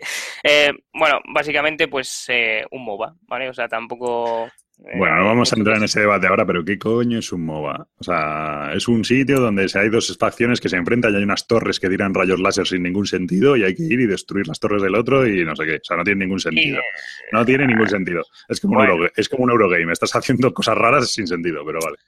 Bueno, sí, pero básicamente, vamos a ver, por mucho que no sepas qué es un MOBA, o sea, o que no entiendas lo que es un MOBA, no dejan de ser dos facciones, tres o cuatro, las que sean que se enfrentan por un por destruir el núcleo del otro y en el mapa... Destruir el núcleo. o lo que sea, ¿vale? destruir la base del otro. vale, pues tú vas a destruir... la base del otro, bueno, vale, venga. Vale, y tienes, eh, tienes cosas en el terreno que te van dañando o Que te tiran rayos láser cuando pasas, sí. Efectivamente. Es que mi primer, mi primer Nova fue mi primer MOBA, perdón, fue un poco trauma por eso, porque yo no entendía nada, o sea, no tiene ningún sentido, o sea, me costó mucho entender qué cojones había que hacer ahí, pero vale. Hombre, pues depende. Si has jugado hace poco, pues normal, eres viejuno y claro. Claro, es eso, es eso, eso, Yo en el Counter-Strike tenía que desactivar bombas y matar terroristas o, ya, o ponerlas y ya está, pues era como muy obvio, pero aquí, yo qué sé. Pues aquí es destruir la base rival del contrario. Básicamente es lo mismo. Lo único que en el mapa, pues tienes snipers que no son de ninguno o que son de tu facción, pero bueno, en fin. que mm, la verdad es que me llama. O sea, es sé que va a ser un poco Wargame y, y, es lo que me echa un poco para atrás, pero tengo ganas de probarlo porque es... Eh, eh, digamos que empiezan a salir algunos que intentan emular los MOBAs, no lo consiguen muy bien y este supuestamente va a llegar a Essen y me gustaría probarlo para ver qué, tal es, si transmite las sensaciones de cuando juegas un MOBA en el ordenador o no. Pero bueno.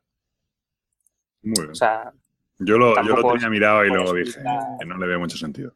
De dos a nueve jugadores, por ejemplo, ¿sabes? por ejemplo.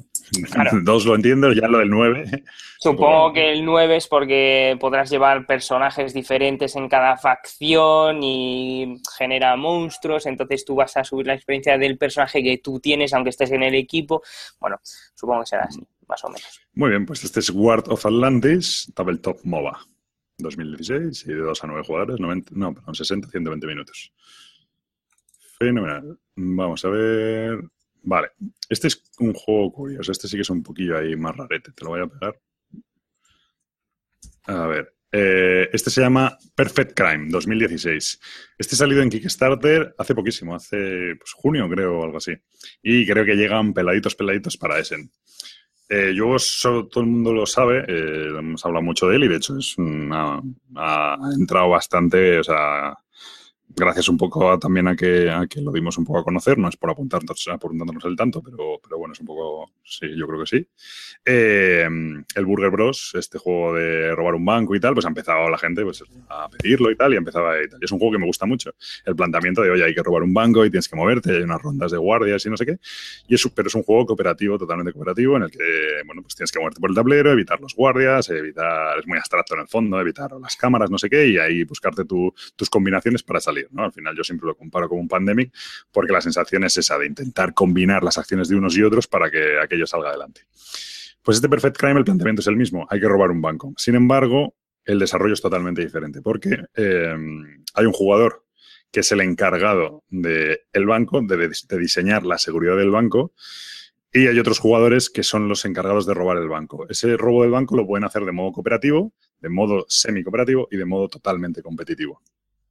Entonces, bueno, pues eh, eso mola, ¿no? Que tiene distintos, distintos modos. Y luego me mola mucho también la parte de, diseñar ese, ese, sistema de seguridad.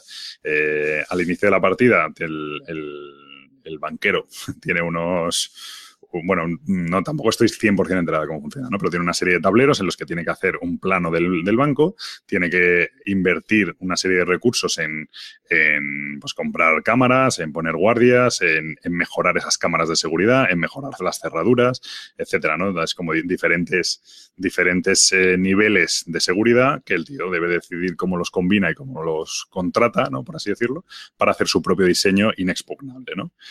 Eh, los jugadores, mientras tanto, tienen que diseñar su equipo de ladrones y tienen que diseñar además los objetos con los que cuentan para poder entrar en el, en el banco. Y luego, eso es una parte de preparación y luego tienen una parte de desarrollo en la que los jugadores se van moviendo por el banco y bueno, pues ahí ya no, ahí ya no me enteré mucho más, pero creo que la duda que tengo de este juego es si luego el, el banquero tiene algo que hacer mientras los jugadores intentan robar el banco. O sea, si controla de alguna manera a los guardias, si puede hacer cosas o jugar eventos de alguna manera, tal, para proteger, ¿no? Porque, claro, si, si tú solo haces el diseño y luego te sientas a ver durante una hora a ver cómo te intentan joder, pues a lo mejor es un poco aburrido. Ahí es lo que no tengo muy claro. Pero me llamó mucho la atención el diseño del juego. Eh, y, el concepto del juego, ¿no? Eh, y como me gusta mucho el Burger Bros y me gusta mucho la temática, creo que está muy bien, muy bien hecha. O sea, creo que es muy, una cosa muy interesante, pues, pues este Perfect Crime eh, la verdad es que voy a ir de cabeza a verlo. ¿Tú lo habías visto este? No, no, no, no me sonaba. Perfect Crime de 2 a 5 jugadores y 90 minutos, dice. Pues nada, siguiente. Vale. Eh, pues el siguiente, venga, como no sabes lo que es un MOBA y un eh, FPS sí, vamos a hablar de la Adrenaline de Philip Neduk y eh, bueno, es de CG, ¿vale? Que básicamente tampoco se sabe mucho, no, no es que haya... Game Editions y, ¿Eh? Game Editions y Rebel Polonia no es como Portal Games, esto ya son garantía de cierto nivel de juego garantía, ¿no? O sea, Portal Games no y CG sí, vale, muy bien, muy bien.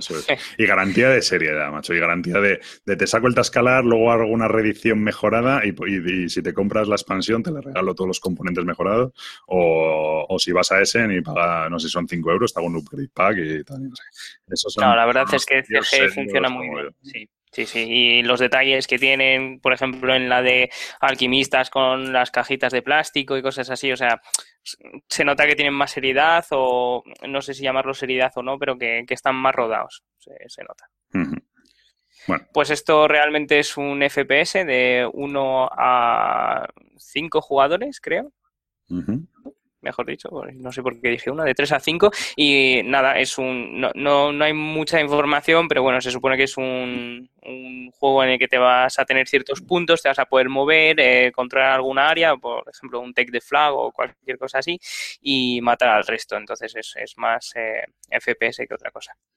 Muy bien, pues sí, este lo había visto, pero efectivamente, bueno, no hay mucha información y tal, y de hecho no tiene ni, todavía no tiene ni portada, por así decirlo, y tal, pues, pues sí, está un poco así como... Es raro, ¿eh? Que, que Check Emissions vaya así un poco tal, porque Check Emissions lleva, ¿qué lleva este año? Lleva la expansión, bueno, a lo mejor llegaban con una expansión del Through the Age, sí que llegan, la, llevan la del Alchemist, ¿no? Y, sí. y, no sé muy bien, ¿verdad? Pero bueno, yo iré a hablada ahí a que me firme el brazo o algo así, pero... A que te lo tatúe, hombre. ya de firma eso ya es, es mainstream, ¿no? Te lo tiene que tatuar. Pero bueno, pues, pues nada, pues muy bien. Pues esta adrenalina, hay de zurrarse y tal. Perfecto. Eh, vale, pues mi siguiente juego súper conocido, voy a hablar muy poco de él, eh, es eh, Seafall. Seafall 2016, se ha salido, bueno, llegaron, llegaron unas copias a, a la Gen Con, triunfo mogollón, se agotó no sé qué, y bueno, la gente está diciendo que ojito con Seafall, el Seafall eh, es un juego de rol de aviado y es el siguiente juego de la mecánica Legacy, ¿no? De hecho, Seafall lleva un montón en desarrollo, paró de trabajar en él para sacar el Pandemic Legacy y ahora volvió a trabajar en él y lo ha terminado. Pero la gente está diciendo que ojito con Seafall es un juego de 3 a 5 jugadores y cada partida es de 90 a 100 minutos, a 120 minutos, perdón. Entonces, que dicen, dicen una cosa, que claro, que a mí una cosa que me mola de Pandemic es que tú te sentabas una tarde y de repente enganchabas 4 o 5 partidas, que bueno, a lo mejor eran 4 horas a echar 4 partidas o 5 partidas, ¿no? Y, como que te enganchabas mucho, porque es un juego muy, bueno, Pandemic lo conocemos todo, pues la mecánica general es lo mismo, entonces es un juego ligero y que puede entrar mucha gente. Dicen que este Seafall, ojito con él, porque precisamente ese problema que tiene Pandemic de, conseguir un grupo duro para hacer toda la campaña juntos y, que se, que se comprometan a jugarla, pues aquí ese problema se radicaliza mucho más porque estás hablando de un juego, bueno, pues una especie de 4X o de un juego de civilizaciones o lo que quieras, como quieras llamarlo, pero con un peso ya serio y me da igual, por poner, ponte que eh, ves un Merchant and Marauders, pues echarse 20 Merchants and Marauders, pues es una cosa que requiere un compromiso importante por los jugadores. Lo que sí decían de este juego, y, y tiene un poco que ver, es que si em, en el Pandemic Legacy, por ejemplo, si te ausentas de una partida, el grupo no puede seguir, en este, por lo visto, el grupo puede jugar que si falta una persona se reengancha después sin ningún tipo de problema. Bueno, hacen, un apaño, ahí de, que te, igualan con el último, no sé qué. Y, bueno, pero. Sí que, se, puede hacer. Es un eh, apaño realmente que, te permites, vale, que te cansas si el grupo quiere seguir o no puedes quedar, pues como es un juego que no es sencillo. No, vas a tirar el juego, pero yo esos planteamientos lo vería como, como solución como muy extrema.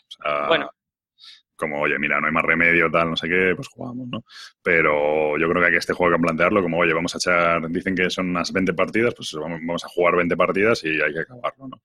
Eh, este fue es curioso porque yo, eh, bueno, este juego pasa lo de siempre, tú te lees el manual, pues tiene buena pinta, pero no sé qué, pero como viene todo lleno de boquetes y toda la información está en las cartas y todo van a ser pegatinas que se pegan y, bueno, eso por supuesto es un juego de una sola ida, o sea, no, no puedes volver a rejugarlo y pues tiene cajitas y tiene no sé qué, como todo es oculto, pues tampoco te haces una, una, idea, tú te lees las reglas y es un juego como un poco tonto, ¿no? Que de hecho, bueno, tonto tampoco, pero como dices, faltan cosas por todos lados. De hecho, este es un problema del sistema Legacy, porque a mí el Legacy me gusta que añada cosas, pero también creo que eh, cuando tienen un juego, con el juego básico, y van añadiendo cosas, también para hacer dos o tres escenarios más también quitan cosas. Entonces tú, del nivel cero, a lo mejor es la, la cuarta o quinta partida en realidad, y las primeras partidas son un poco como de, me da esa sensación, de relleno, de decir como tontas, ¿no? Como el típico mm. tutorial. Pero bueno, eh, pues eso, que como falta esa información es difícil seguir un poco exactamente el juego, porque todo el mundo dice, no, es que con, sin spoilers no te puedo decir tal, pero bueno. Eh, es cierto que con 70, 70 notas pues tiene un 7,5, aunque aquí pueden estar haciendo efecto los haters allá a machete y no se sabe, ¿no? Mm, ya. Y eso, eh, este juego es curioso porque yo lo tenía fichado, pero yo el Pandemic Legacy lo jugué con mi mujer y mi primo y, dije, y este lo tenía fichado, pero dije, joder, esto jugarlo con mi mujer, además ahora que somos padres y no sé qué tal, digo, yo lo veo imposible. Y entonces me lo iba a comprar, lo va a sacar de Vira, además lo va a sacar inmediatamente. Me lo iba a comprar y digo, bueno, pues ya veré con quién lo juego, no sé qué, pero digo, esto no cuento cómo. Y mi mujer el otro día, no sé si me preguntó o qué, o cómo salió el asunto, se enteró de que existe y me dijo, no, no, este tienes que comprarlo y lo vamos a jugar. Y yo dije, seguro que lo vamos a jugar. Sí, sí, lo tienes que jugar conmigo. ¿Cómo? ¿Que pensabas jugarlo con otra persona? Y yo, pues hombre, es que creo que si no me lo voy a comer con patatas. Así que me tuve que comprometer a que lo voy a jugar con ella que escucha este podcast y que, por cierto, dice que no es una locura eso de que le moleste el destroquelado, que eso que, eso que dije de que era una de que era una cosa irracional que le moleste el, troque, el destroquelado, que me iba a poner un, un comentario bastante ofensivo. Mm, pero bueno, y me ha dicho que este juego hay que jugarlo con ella.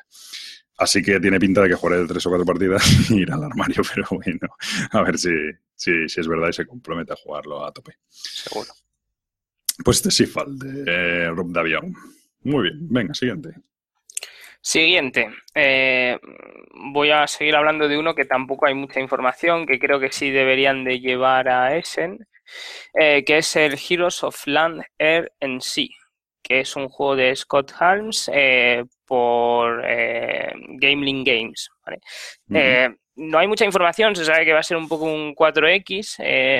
tengo, por por alguna foto que he visto, tengo la impresión de que ha mezclado el, Tiny Epic Kingdom con un juego de tablero un poco más grande, con más acciones, con más cosas, y, es un poco lo que es este juego, ¿vale? Porque es el, mismo diseñador que el, que el Tiny Epic Kingdom, Defenders no, Galaxies. 60-90 minutos, ¿eh? Que sí, sí, o sea, que es un juego de mesa ya en condiciones. O sea, ha pasado de la serie eh, Tiny a un juego de mesa normal, pero. De hecho, el Tiny Epic Galaxy ya le pasó a mucha gente que se lo compró como diciendo, ah, venga, otro como el Tiny Epic Kingdom, no sé qué, y ese ya es más juego, ¿eh? Es bastante más juego. Pues este, por lo este que se ha podido saber hasta ahora, tiene muy buena pinta de que mm, tienes tus ciudades, tienes tus personajes, los vas evolucionando, etcétera. Tiene un poco más de consistencia.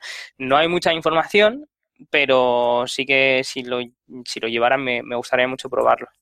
Es de estos que me llaman mucho la atención. Habrá que echarle un ojo. Entonces que eres fan de este tío, que tienes todos. Mm, no es que sea fan, me parecen muy, muy socorridos, juegos eh, divertidos que, que, son cortos y, la verdad es que, bueno, en su día pillé el Tiny Epic Kingdoms, me, no me disgustó, me, me gustó, tampoco me, entusiasmó, pero sí es verdad que de vez en cuando jugarlo pues no, no me importa. Y el último, que es el Tiny Epic eh, Galaxies, me, me gusta mucho, o sea, ese sí que no, no hay ningún problema. Tengo también el Defenders, que es así un poco operativo y bueno, no, no hace malos juegos tampoco. Vale, pues este Heroes of Land, of, Land, Air and Sea 2017, de dos a cuatro jugadores, 60-90 minutos. Muy bien, aquí voy con el siguiente. Espérate que te lo copie. No sé si te lo copiamos. Un segundo. Te vas a flipar un poquillo si no lo conoces, lo habrás, lo habrás visto. Te lo he comentado antes, no lo sé.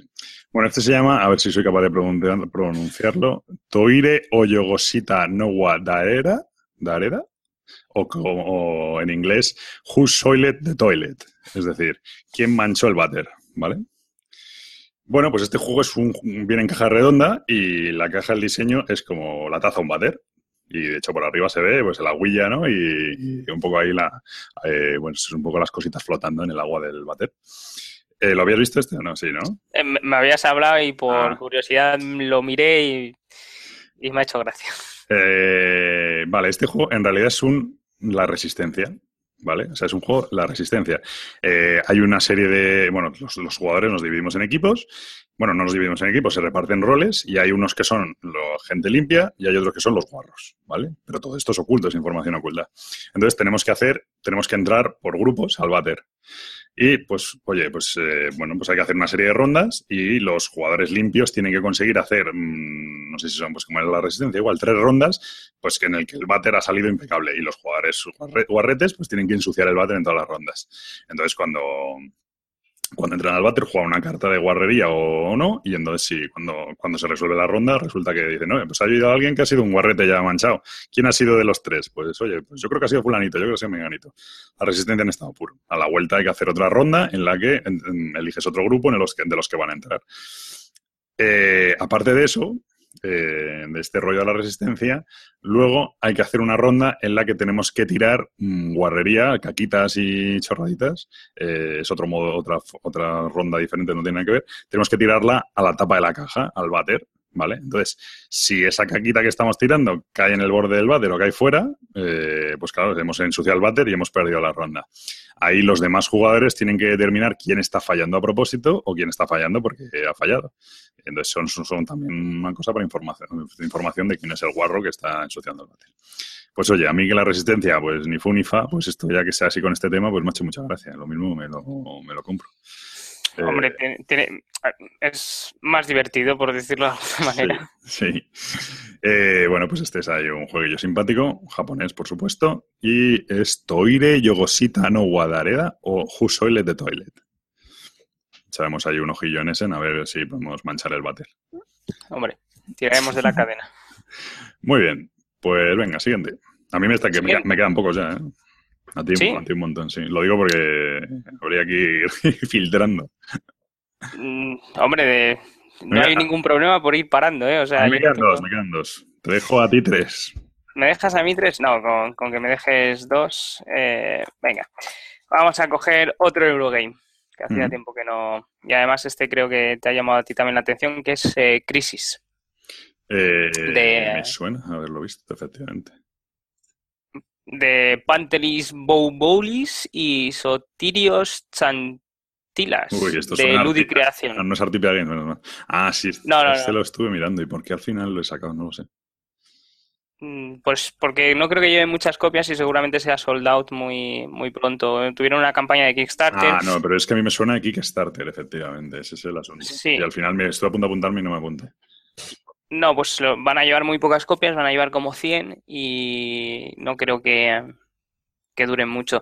Realmente es una descolocación de trabajadores siendo una colocación de trabajadores. O sea, tampoco hay nada de innovación. Lo que pasa que visualmente me llama mucha atención. Tiene así ese, ese aspecto futurista un poco... Sí, decadente en esto de... Sí. Entonces, bueno. este rollo. Sí. Y nada, es la mecánica muy sencilla, tiene algo de especulación, creo, y, nada, te, mucha colocación de trabajadores. Muy bien, pues ya, pues bueno, desde luego bonito es un rato, es así curioso el diseño. Pues este Crisis 2016 de 1 a 5 jugadores.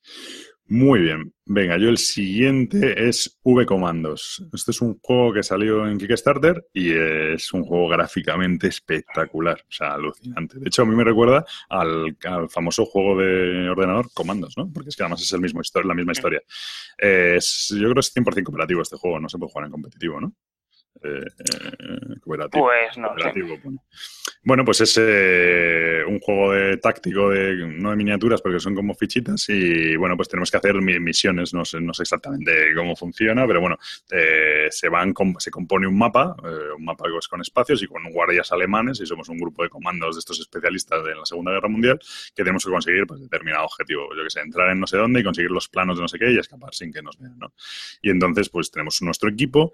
Y lo que me llamó de este juego la atención es que las, las miniaturas, bueno, no son miniaturas, son tokens, mm, creo entender que tienen línea de visión, es decir, que tienen como ángulos de visión, entonces tú puedes, si te, si te cuelas por detrás de los guardias, etcétera, o sea que se tiene el, bueno, lo que aquello que tenía el comandos, que me acuerdo que activabas el ver las líneas de visión de los diferentes enemigos y, eso pues me llamaba bastante la atención. Y es un juego visualmente súper atractivo, la verdad. Sí. Y bueno, pues eso, este V-Comandos, que creo que les pasa lo mismo, macho, que este año están pasando mogollón, que no llegan a Essen, en plan que van a llegar unas copias de demo, pero que, que, no, llegan por 15 días a Essen. Están a punto de lanzarlo y no sé qué, pero por lo que entendí, no llegaban con este V-Comandos. Pero bueno, la verdad es que tiene muy, muy, buena pinta. Eh, pues es V-Comandos 2016 y de 1 a 4 jugadores, 30 a 180 minutos. Venga, siguiente. Siguiente. Espera que lo he perdido. Muy bien. No, pero da igual, el nombre si lo tienes.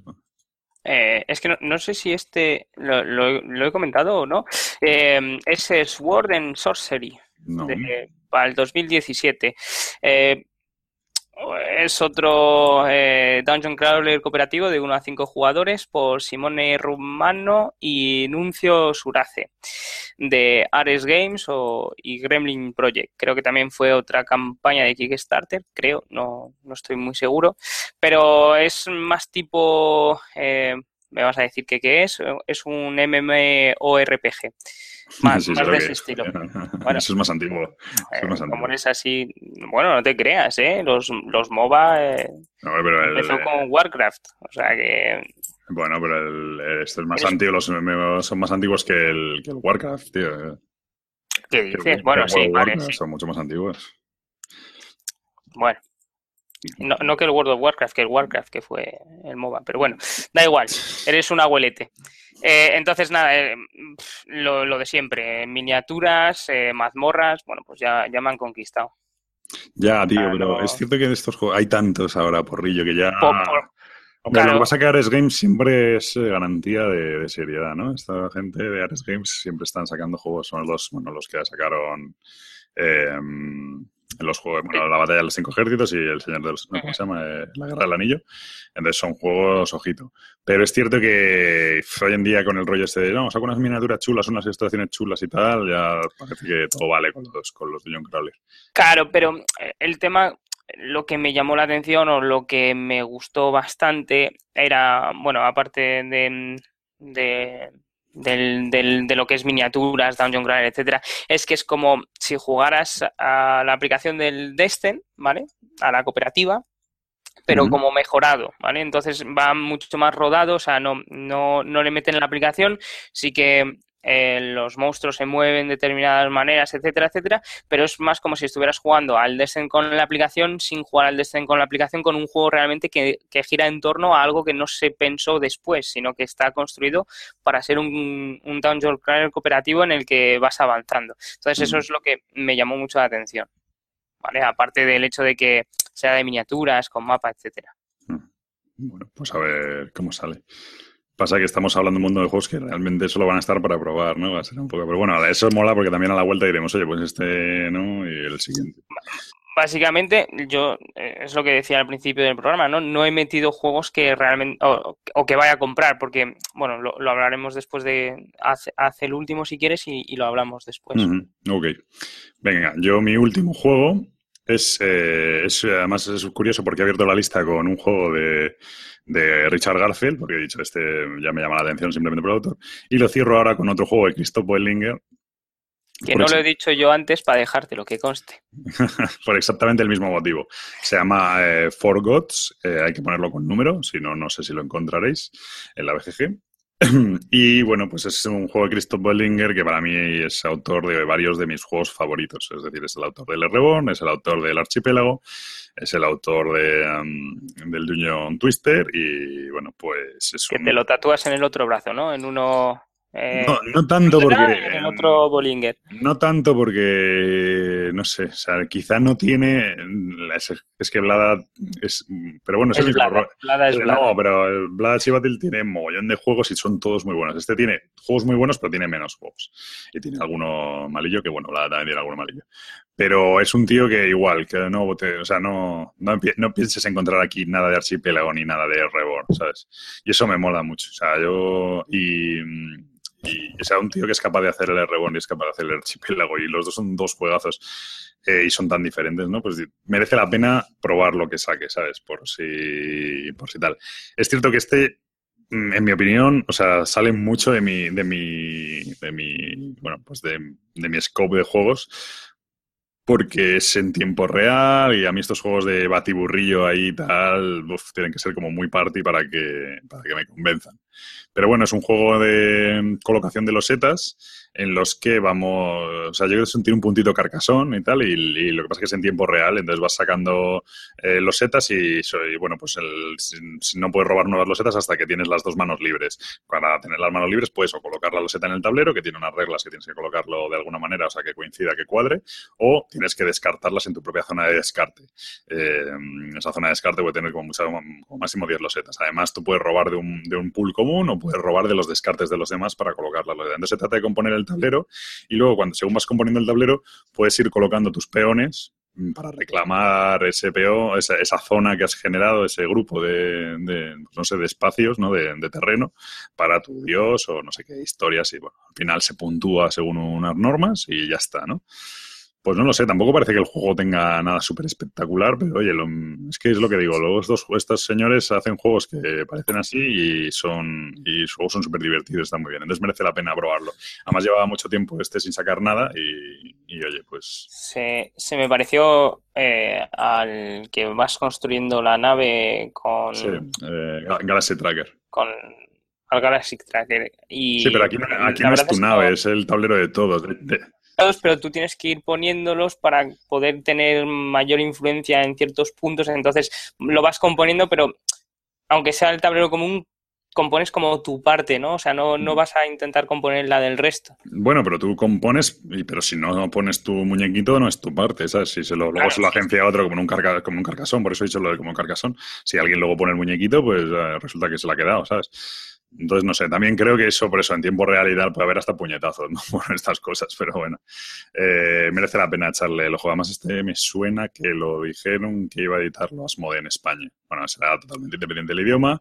La original es Ludically. Yo sí puedo, me compraré la versión de Ludically, pero es una cuestión mía personal. Y pues ya está, pues eso es todo. Eh, yo mi lista la he acabado, te queda uno, ¿no?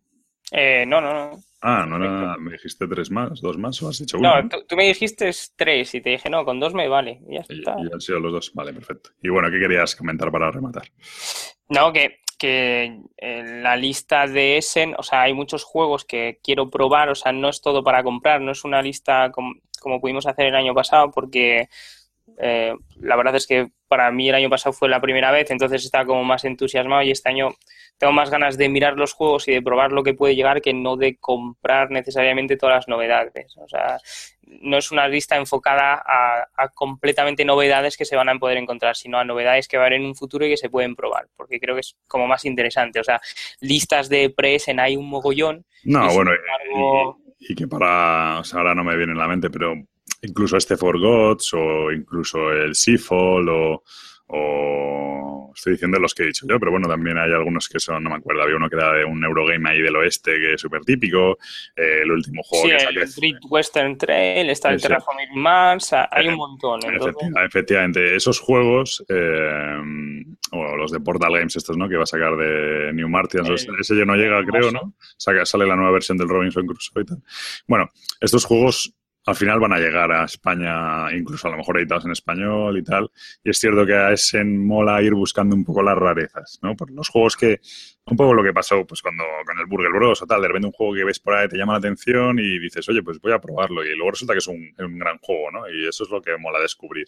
Eh, los otros juegos pues ya habrá tiempo, van a llegar, probablemente se puedan conseguir más baratos aquí, eh, no tienes que cargar con ellos ni mandarlos desde allí, entonces bueno, pues no tiene mucho sentido y luego hay ya, están muy trillados, hay mucha gente que habla de ellos y tal, entonces sí que mola hablar un poco de juegos un poco más un poco más raros. Pero bueno, claro, en todo esto que hemos dicho, pues habrá morralla pues por un tubo, claro.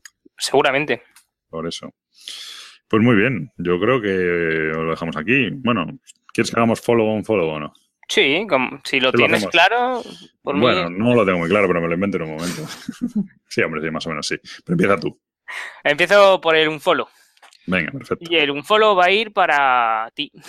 Para mí, vaya hombre. sí, sí, bueno, pues eh, muy sencillo. Me pillas siempre en bragas y lo haces queriendo y me gusta porque es divertido, pero eres un poco cabroncete, entonces creo que te lo merecías, ¿eh? Porque estáis ya, te, te, lo merecías un poco. O sea, no, es, es, también en el sentido de que la gente vea que tampoco los unforos nuestros son una cosa... Eh, ah, vale, entonces en vista de eso me lo como yo, ¿no? Pues ahora te lo da a ti mismo, no te jodas. No, hombre, porque eres tú el que me puteas, entonces, no, ¿cómo me lo voy a dar? Eh, aprovecho esto y no está preparado eh, para comentar otra cosa que estuve, estuve aprovecho para mandarle un eso saludo. Es para quitar protagonismo a, a tu unfollow, ¿no? Sí, o sea, muy sí. bonito. Aprovecho para comentar una cosa que, que, digo, aprovecho para saludar, porque estuve en, en Alicante con, con Manulao y tal, tuvimos ahí una charla muy rápida, dijo que tenía prisa y estuvimos como una y media hablando. Eh, de, bueno, y una de las cosas que, que le comentaba yo era que nosotros yo reconozco que hay gente que se le ocurra mogollón más que nosotros. Hay gente que ahora, por ejemplo, los chicos de más madera, pues hacen mogollón de secciones y hacen tal, y luego la gente de los vídeos, pues hacen unas cosas espectaculares. Eh, luego hay unas, unas análisis de las de Essen espectaculares, ¿no? Y yo al revés he ido, o sea, sé que no sería capaz de hacer eso, entonces sé que si intentara hacer eso lo abandonaría muy pronto. Y he ido yendo hacia el lado contrario, al, al, intentar hacerlo lo más, lo más natural posible, en el sentido de que es una conversación entre dos, oye, charlando de juegos. Yo procuro muchas veces, Gabriel a veces me pregunta, oye, ¿qué vamos a hablar y cómo lo vas a plantear? Y yo siempre le digo, no te lo digo, no pienso decírtelo, porque, porque luego las cosas salen más forzadas. Y yo prefiero ¿Ves que... por qué un follow? Sí, sí, me, me parece bien y yo entiendo que es un poco de tensión, pero yo antes me hacía un guion y era tal. Probablemente las, las explicaciones queden más, más eh, menos claras, ¿no? Eh, más, más inverosímiles, o sea, más eh, indescifrables, ¿no? Pero por otro lado creo que queda mucho más natural. Y no me gusta cuando... Eh, más no por nada, o sea, si tú eres muy bueno, te haces un guion muy bueno y lo sigues muy bien, no se nota. Pero bueno, hay veces que, pues claro, nos cuesta mucho eh, y entonces pues se nota y hay gente que se le nota o en determinados momentos pues que está intentando que todo salga bien, que técnicamente todo salga bien.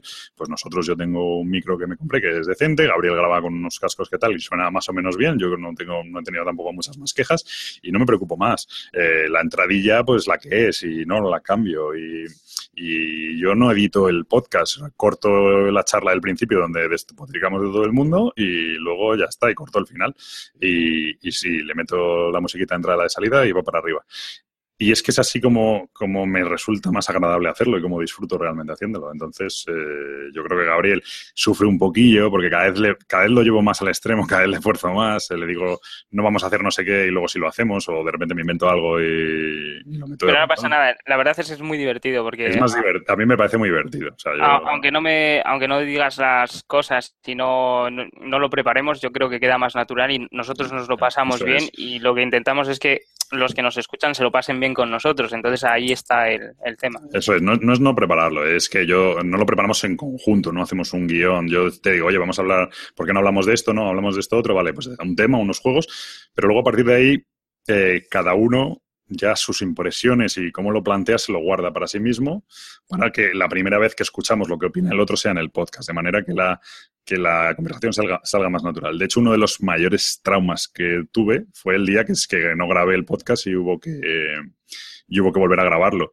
Para mí eso ya eh, ya, fue, ya fue forzado, porque yo ya había tenido esa conversación, yo ya había dicho esas cosas, ya había dicho esas frases, ya había oído esas bromas y, y, y no, no, me, no, no me bueno, resulta cómodo. ¿no? Tampoco repetimos mucho, o sea, porque la verdad es que fue una putada el hecho de, de no grabar y cuando lo volvimos a hacer lo volvemos a hacer de, de un tirón y claro. quedamos muy satisfechos del resultado porque aun habiendo grabado el día anterior, creo, eh, no repetimos prácticamente casi nada. O sea, fue todo otra vez eh, como si hubiéramos reseteado y lo que se grabó, pues se grabó. Entonces nos salió otro programa con el mismo contenido, pero completamente diferente y eso eh, también mola, o sea, no, no, seguramente la gente no lo note, pero es verdad que dentro de nuestro desorden caótico, resulta que hay un, un orden que, a veces presta.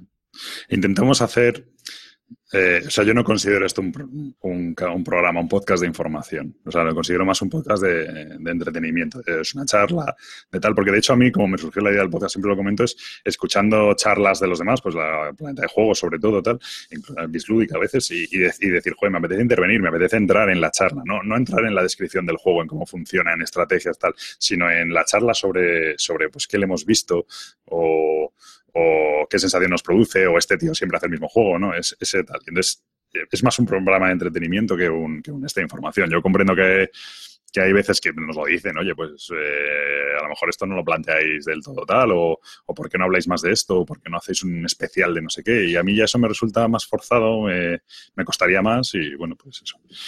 Así que aprovecho este unfollow para echarme flores. No, hombre, a ver, que el unfollow, volvemos a lo mismo, el unfollow no es un unfollow para decir, ah, qué mal, no sé qué, no. No, no, que es, sí, que es, sí. Que, es, es que... porque aprovecho el tema de que la gente vea que tampoco es una cosa que... Que, lo entiendo perfectamente, o... es que no tenías nada preparado y lo primero que te venía a la cabeza. No, hombre, no lo tenía bien. preparado, pero me ha venido muy bien, perdón, ¿eh? Me parece bien, me parece bien. A mí me pasa, ¿eh? No tengo el unfollow preparado, así que voy a empezar con el follow. Eh, el follow se lo voy a dar hablando del asunto de Essen. Eh, de hecho, se lo tenía que haber dado antes.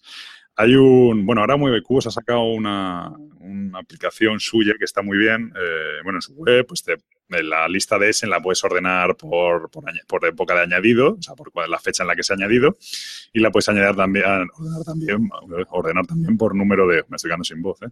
por número de, de pulgares hacia arriba en la BGG cosa que es que es súper básica y que no se entiende en el siglo XXI que la BGG no se puede hacer normalmente. Bien, dicho esto, eh, no solo para eso, porque eso pasará a la lista de Essen y, tal, y no se podrá volver a ser muy útil, pero yo me quejaba un poco de lo mal que funcionan las suscripciones en la BGG, que yo tenía que ir página por página, entrando y saliendo de, o sea, tú te suscribes a una lista de la BGG y entonces si añaden 35 ítems, pues tú le das a ver siguiente ítem y entonces vas a, te carga la página entera y te lleva ese ítem. Luego tienes que volver a tu suscripción y en vez de 35 te, te quedan 34, le das a ver siguiente y vuelves a verlo, vuelves atrás, o sea, Bueno, pues hay un, me dijo Canales, que es un artista, esto es un tío que, pilota la BGG como ninguno, que hay un plugin en la, para Chrome que se llama BGG Plus, yo creo que es, ¿no? O Plus Plus, BGG Plus o BGG Plus Plus. Eh, BGG Plus Plus, sí. BGG Plus Plus. Bueno, pues sirve precisamente para esto. Eh, tú te lo instalas y cuando estás viendo tus tú, bueno, pues eh, entras en una lista y estás viendo el siguiente ítem nuevo que ha habido en, la suscripción, pues aparecen luego unas flechitas para ver, eh, para ver los pues, que tú le vas dando y va pasando de siguiente, siguiente y cuando se acaban los de la página, pues hay otra flechita para pasar a la siguiente página. De manera que tú simplemente haciendo clic sobre esa flechita vas de ítem nuevo a ítem nuevo. Sirve para repasar la lista, las listas de la BG o cualquier cosa de una suscripción que vayan apareciendo muchos elementos y es muy útil.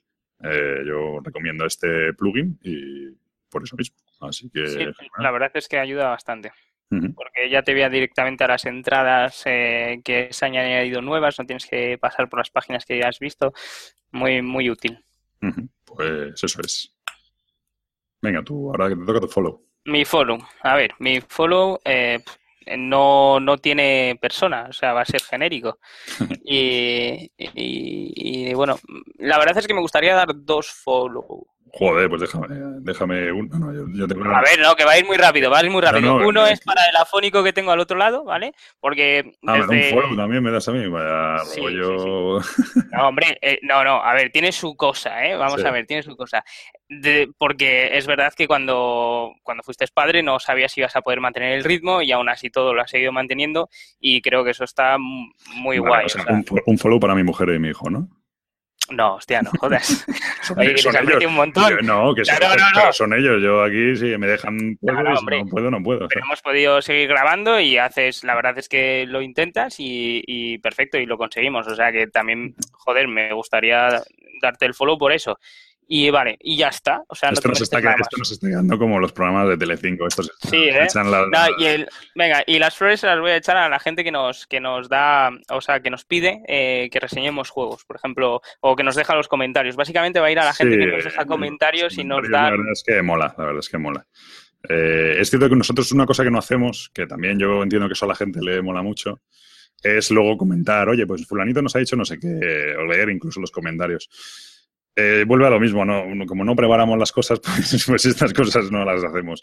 Eh, sí que intentamos responder siempre, eso sí, siempre en iVoox, en tal o en la BSK o no sé qué, eh, si no en un día o en dos, siempre intentamos responder. Cuando nos damos cuenta o lo que sea, respondemos. Luego en antena o no sé qué, pues si hay que hacer alguna aclaración o hemos metido la pata, hemos dicho que la, que la capital de Hungría es Bucarest en vez de Budapest o yo qué sé, pues entonces ahí intentamos aclararlo. Pero, pero sí que mola mucho, la verdad, cuando te dan feedback y eso. sí, la verdad es que y a mí me mola mucho que te empezará a pasar ya un poco cuando la gente te dice, ah, es de, tal podcast, ah, pues te escucho, no sé qué. Parece, parece que no, pero la gente, oye, pues. A mí me reconocen por la voz y no sé si es. Pero bueno, o sea, es, presta bastante. No, y sobre todo es eso, que, te, que ya que te pidan eh, analizar algunos juegos también mola bastante porque te, o sea, sabes lo que les apetece, etcétera. Entonces, simplemente por la gente que se, que se da la pena y se molesta en comentar el episodio, pues eso, pues el follow para ellos. Fenomenal. ¿Ves? No ha sido tanto. Venga, pues yo voy a darme un follow a, eh, diría el Ayuntamiento de Madrid, o diría la Comunidad de Madrid, o diría las administraciones, un poco por lo que comentan. No, no quiero personal. Por las leyes, ¿no? no quiero personalizarlo en ningún ayuntamiento porque encima no quiero, no quiero que sea un tema de signo político ni nada de esto, solo me faltaba. Por cierto, otro comentario. Todo el que yo sigo mogollón de gente en Twitter y me encanta seguir mogollón de jugones, pero todo el que tuitea más de un 15% de cosas de política le doy, le dejo de seguir. No es nada personal, pero yo, macho, para aguantar según qué cosas, no, por nada, pero a lo mejor no estoy de acuerdo y yo Twitter lo uso para divertirme y para tal. Entonces, para leer según qué comentarios o, o millones de bromas todo el día de chistes sobre, yo qué sé, pues lo dejo de seguir. O sea, que la gente no se tome personal. Eh, bueno, sobre el asunto. Eh, bueno, que no quiero personalizarlo en ningún en un ayuntamiento porque al final son todos, ¿no? Pero el hecho de estas ciudades grandes que es un rollo para conseguir eh, habilitación para que te dejen locales para eventos, que te dejen tal, es, un, es que es una mierda. O sea, mira que es que es lo que digo, lo que decía antes. Mira que en Madrid se llena, cualquier cosa que hagas se llena, la gente lo disfruta, la gente tal, y, que haya tantas, tantas trabas administrativas para, para hacer estas cosas, eh, yo pues no termino de entenderlo, ¿sabes? Al final, al final hay que hacer las cosas como hacen los del Pokémon Go, que dicen, oye, a las 6 de la tarde en la Puerta del Sol, ¿no? Oye, que la delegación del gobierno, que no podéis venir, que iros a... No, les dijeron, dijeron el retiro, vamos al retiro a las 6 de la tarde. No, no, lo hacéis en la Puerta del Sol, y dijeron todos, sí, los cojones y se fueron al retiro.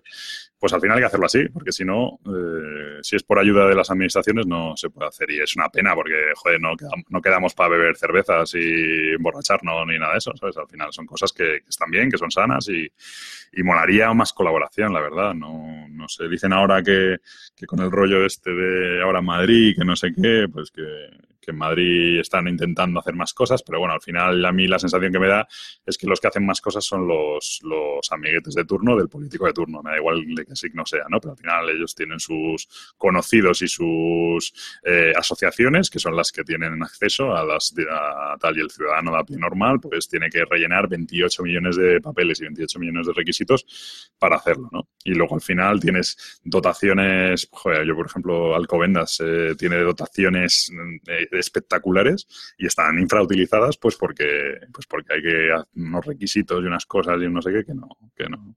Entonces es un rollo. Y ese es mi unfollow. La verdad es que no ayuda mucho.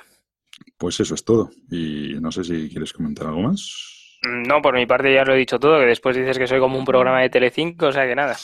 es que como es, eh, nos echándonos las hacemos un programa sobre nosotros mismos, tío. no, a ver, pero es que es verdad, te doy un follow porque eres un cabronazo conmigo, reconócelo y, el, y también te mereces el follow por, por las razones obvias. Yo ahí no pinto, eso es, eh, fuera, de coña, es que me facilitan mucho las cosas. Así que... bueno, pues mira, lo voy a hacer mejor, le voy a dar el follow a tu mujer por dejarte grabar. Eso decía, eso decía. No es dejarme, ¿eh? es por facilitármelo. Nosotros pues, antes hacía un post eh, y el otro día hablamos de las parejas. No es el darme permiso o tal, sino es el intentar facilitarle a tu pareja las cosas. Y, ella en ese sentido pues se porta muy bien. Pues mira, pues mucho mejor para ella. Ah, que tú... Pues. muy bien, chicos, pues nada, pues hasta aquí el programa de hoy. Sí. Esperamos que salga algo útil y que hayáis descubierto algún juego que mole, yo qué sé. El del váter, por lo menos. Sí, el del váter mola el mucho. El del váter y el de las gafas 3D me mola mucho, ese me llama mucha atención. Eh, sí, el de las, gafas molan y el váter mejor. Y si te llevas las gafas al váter, pues ya. Molaría un juego de quién ensucia el váter con gafas de realidad aumentada, ¿eh? Hombre, mira. Bueno, ya tenemos un diseño. Muy bien, pues nada, pues hasta aquí el programa de hoy. Hasta la próxima.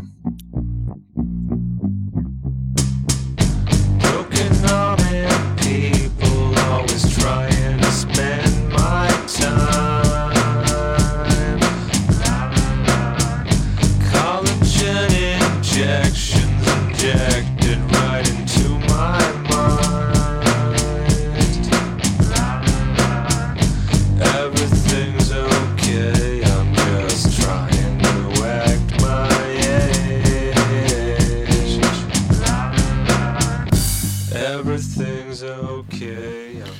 Bueno, pues hasta aquí el programa de hoy y nada, como siempre esperando vuestro feedback en, arroba punto victoria o en iBox, ahora la verdad es que está bastante activo el, tema de los comentarios en iBox o en el, en el foro de la BSK, pues también ahí procuramos contestar siempre que podemos, como decíamos antes.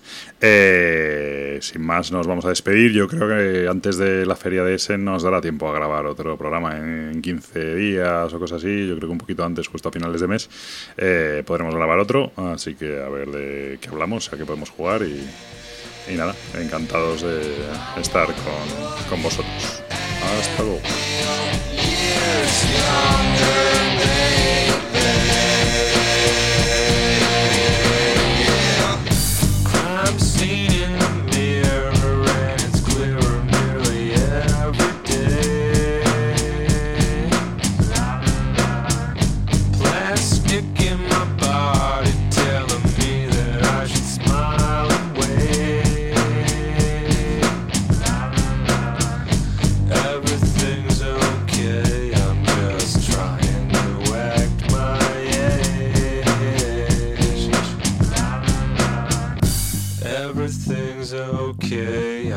Just trying to act my.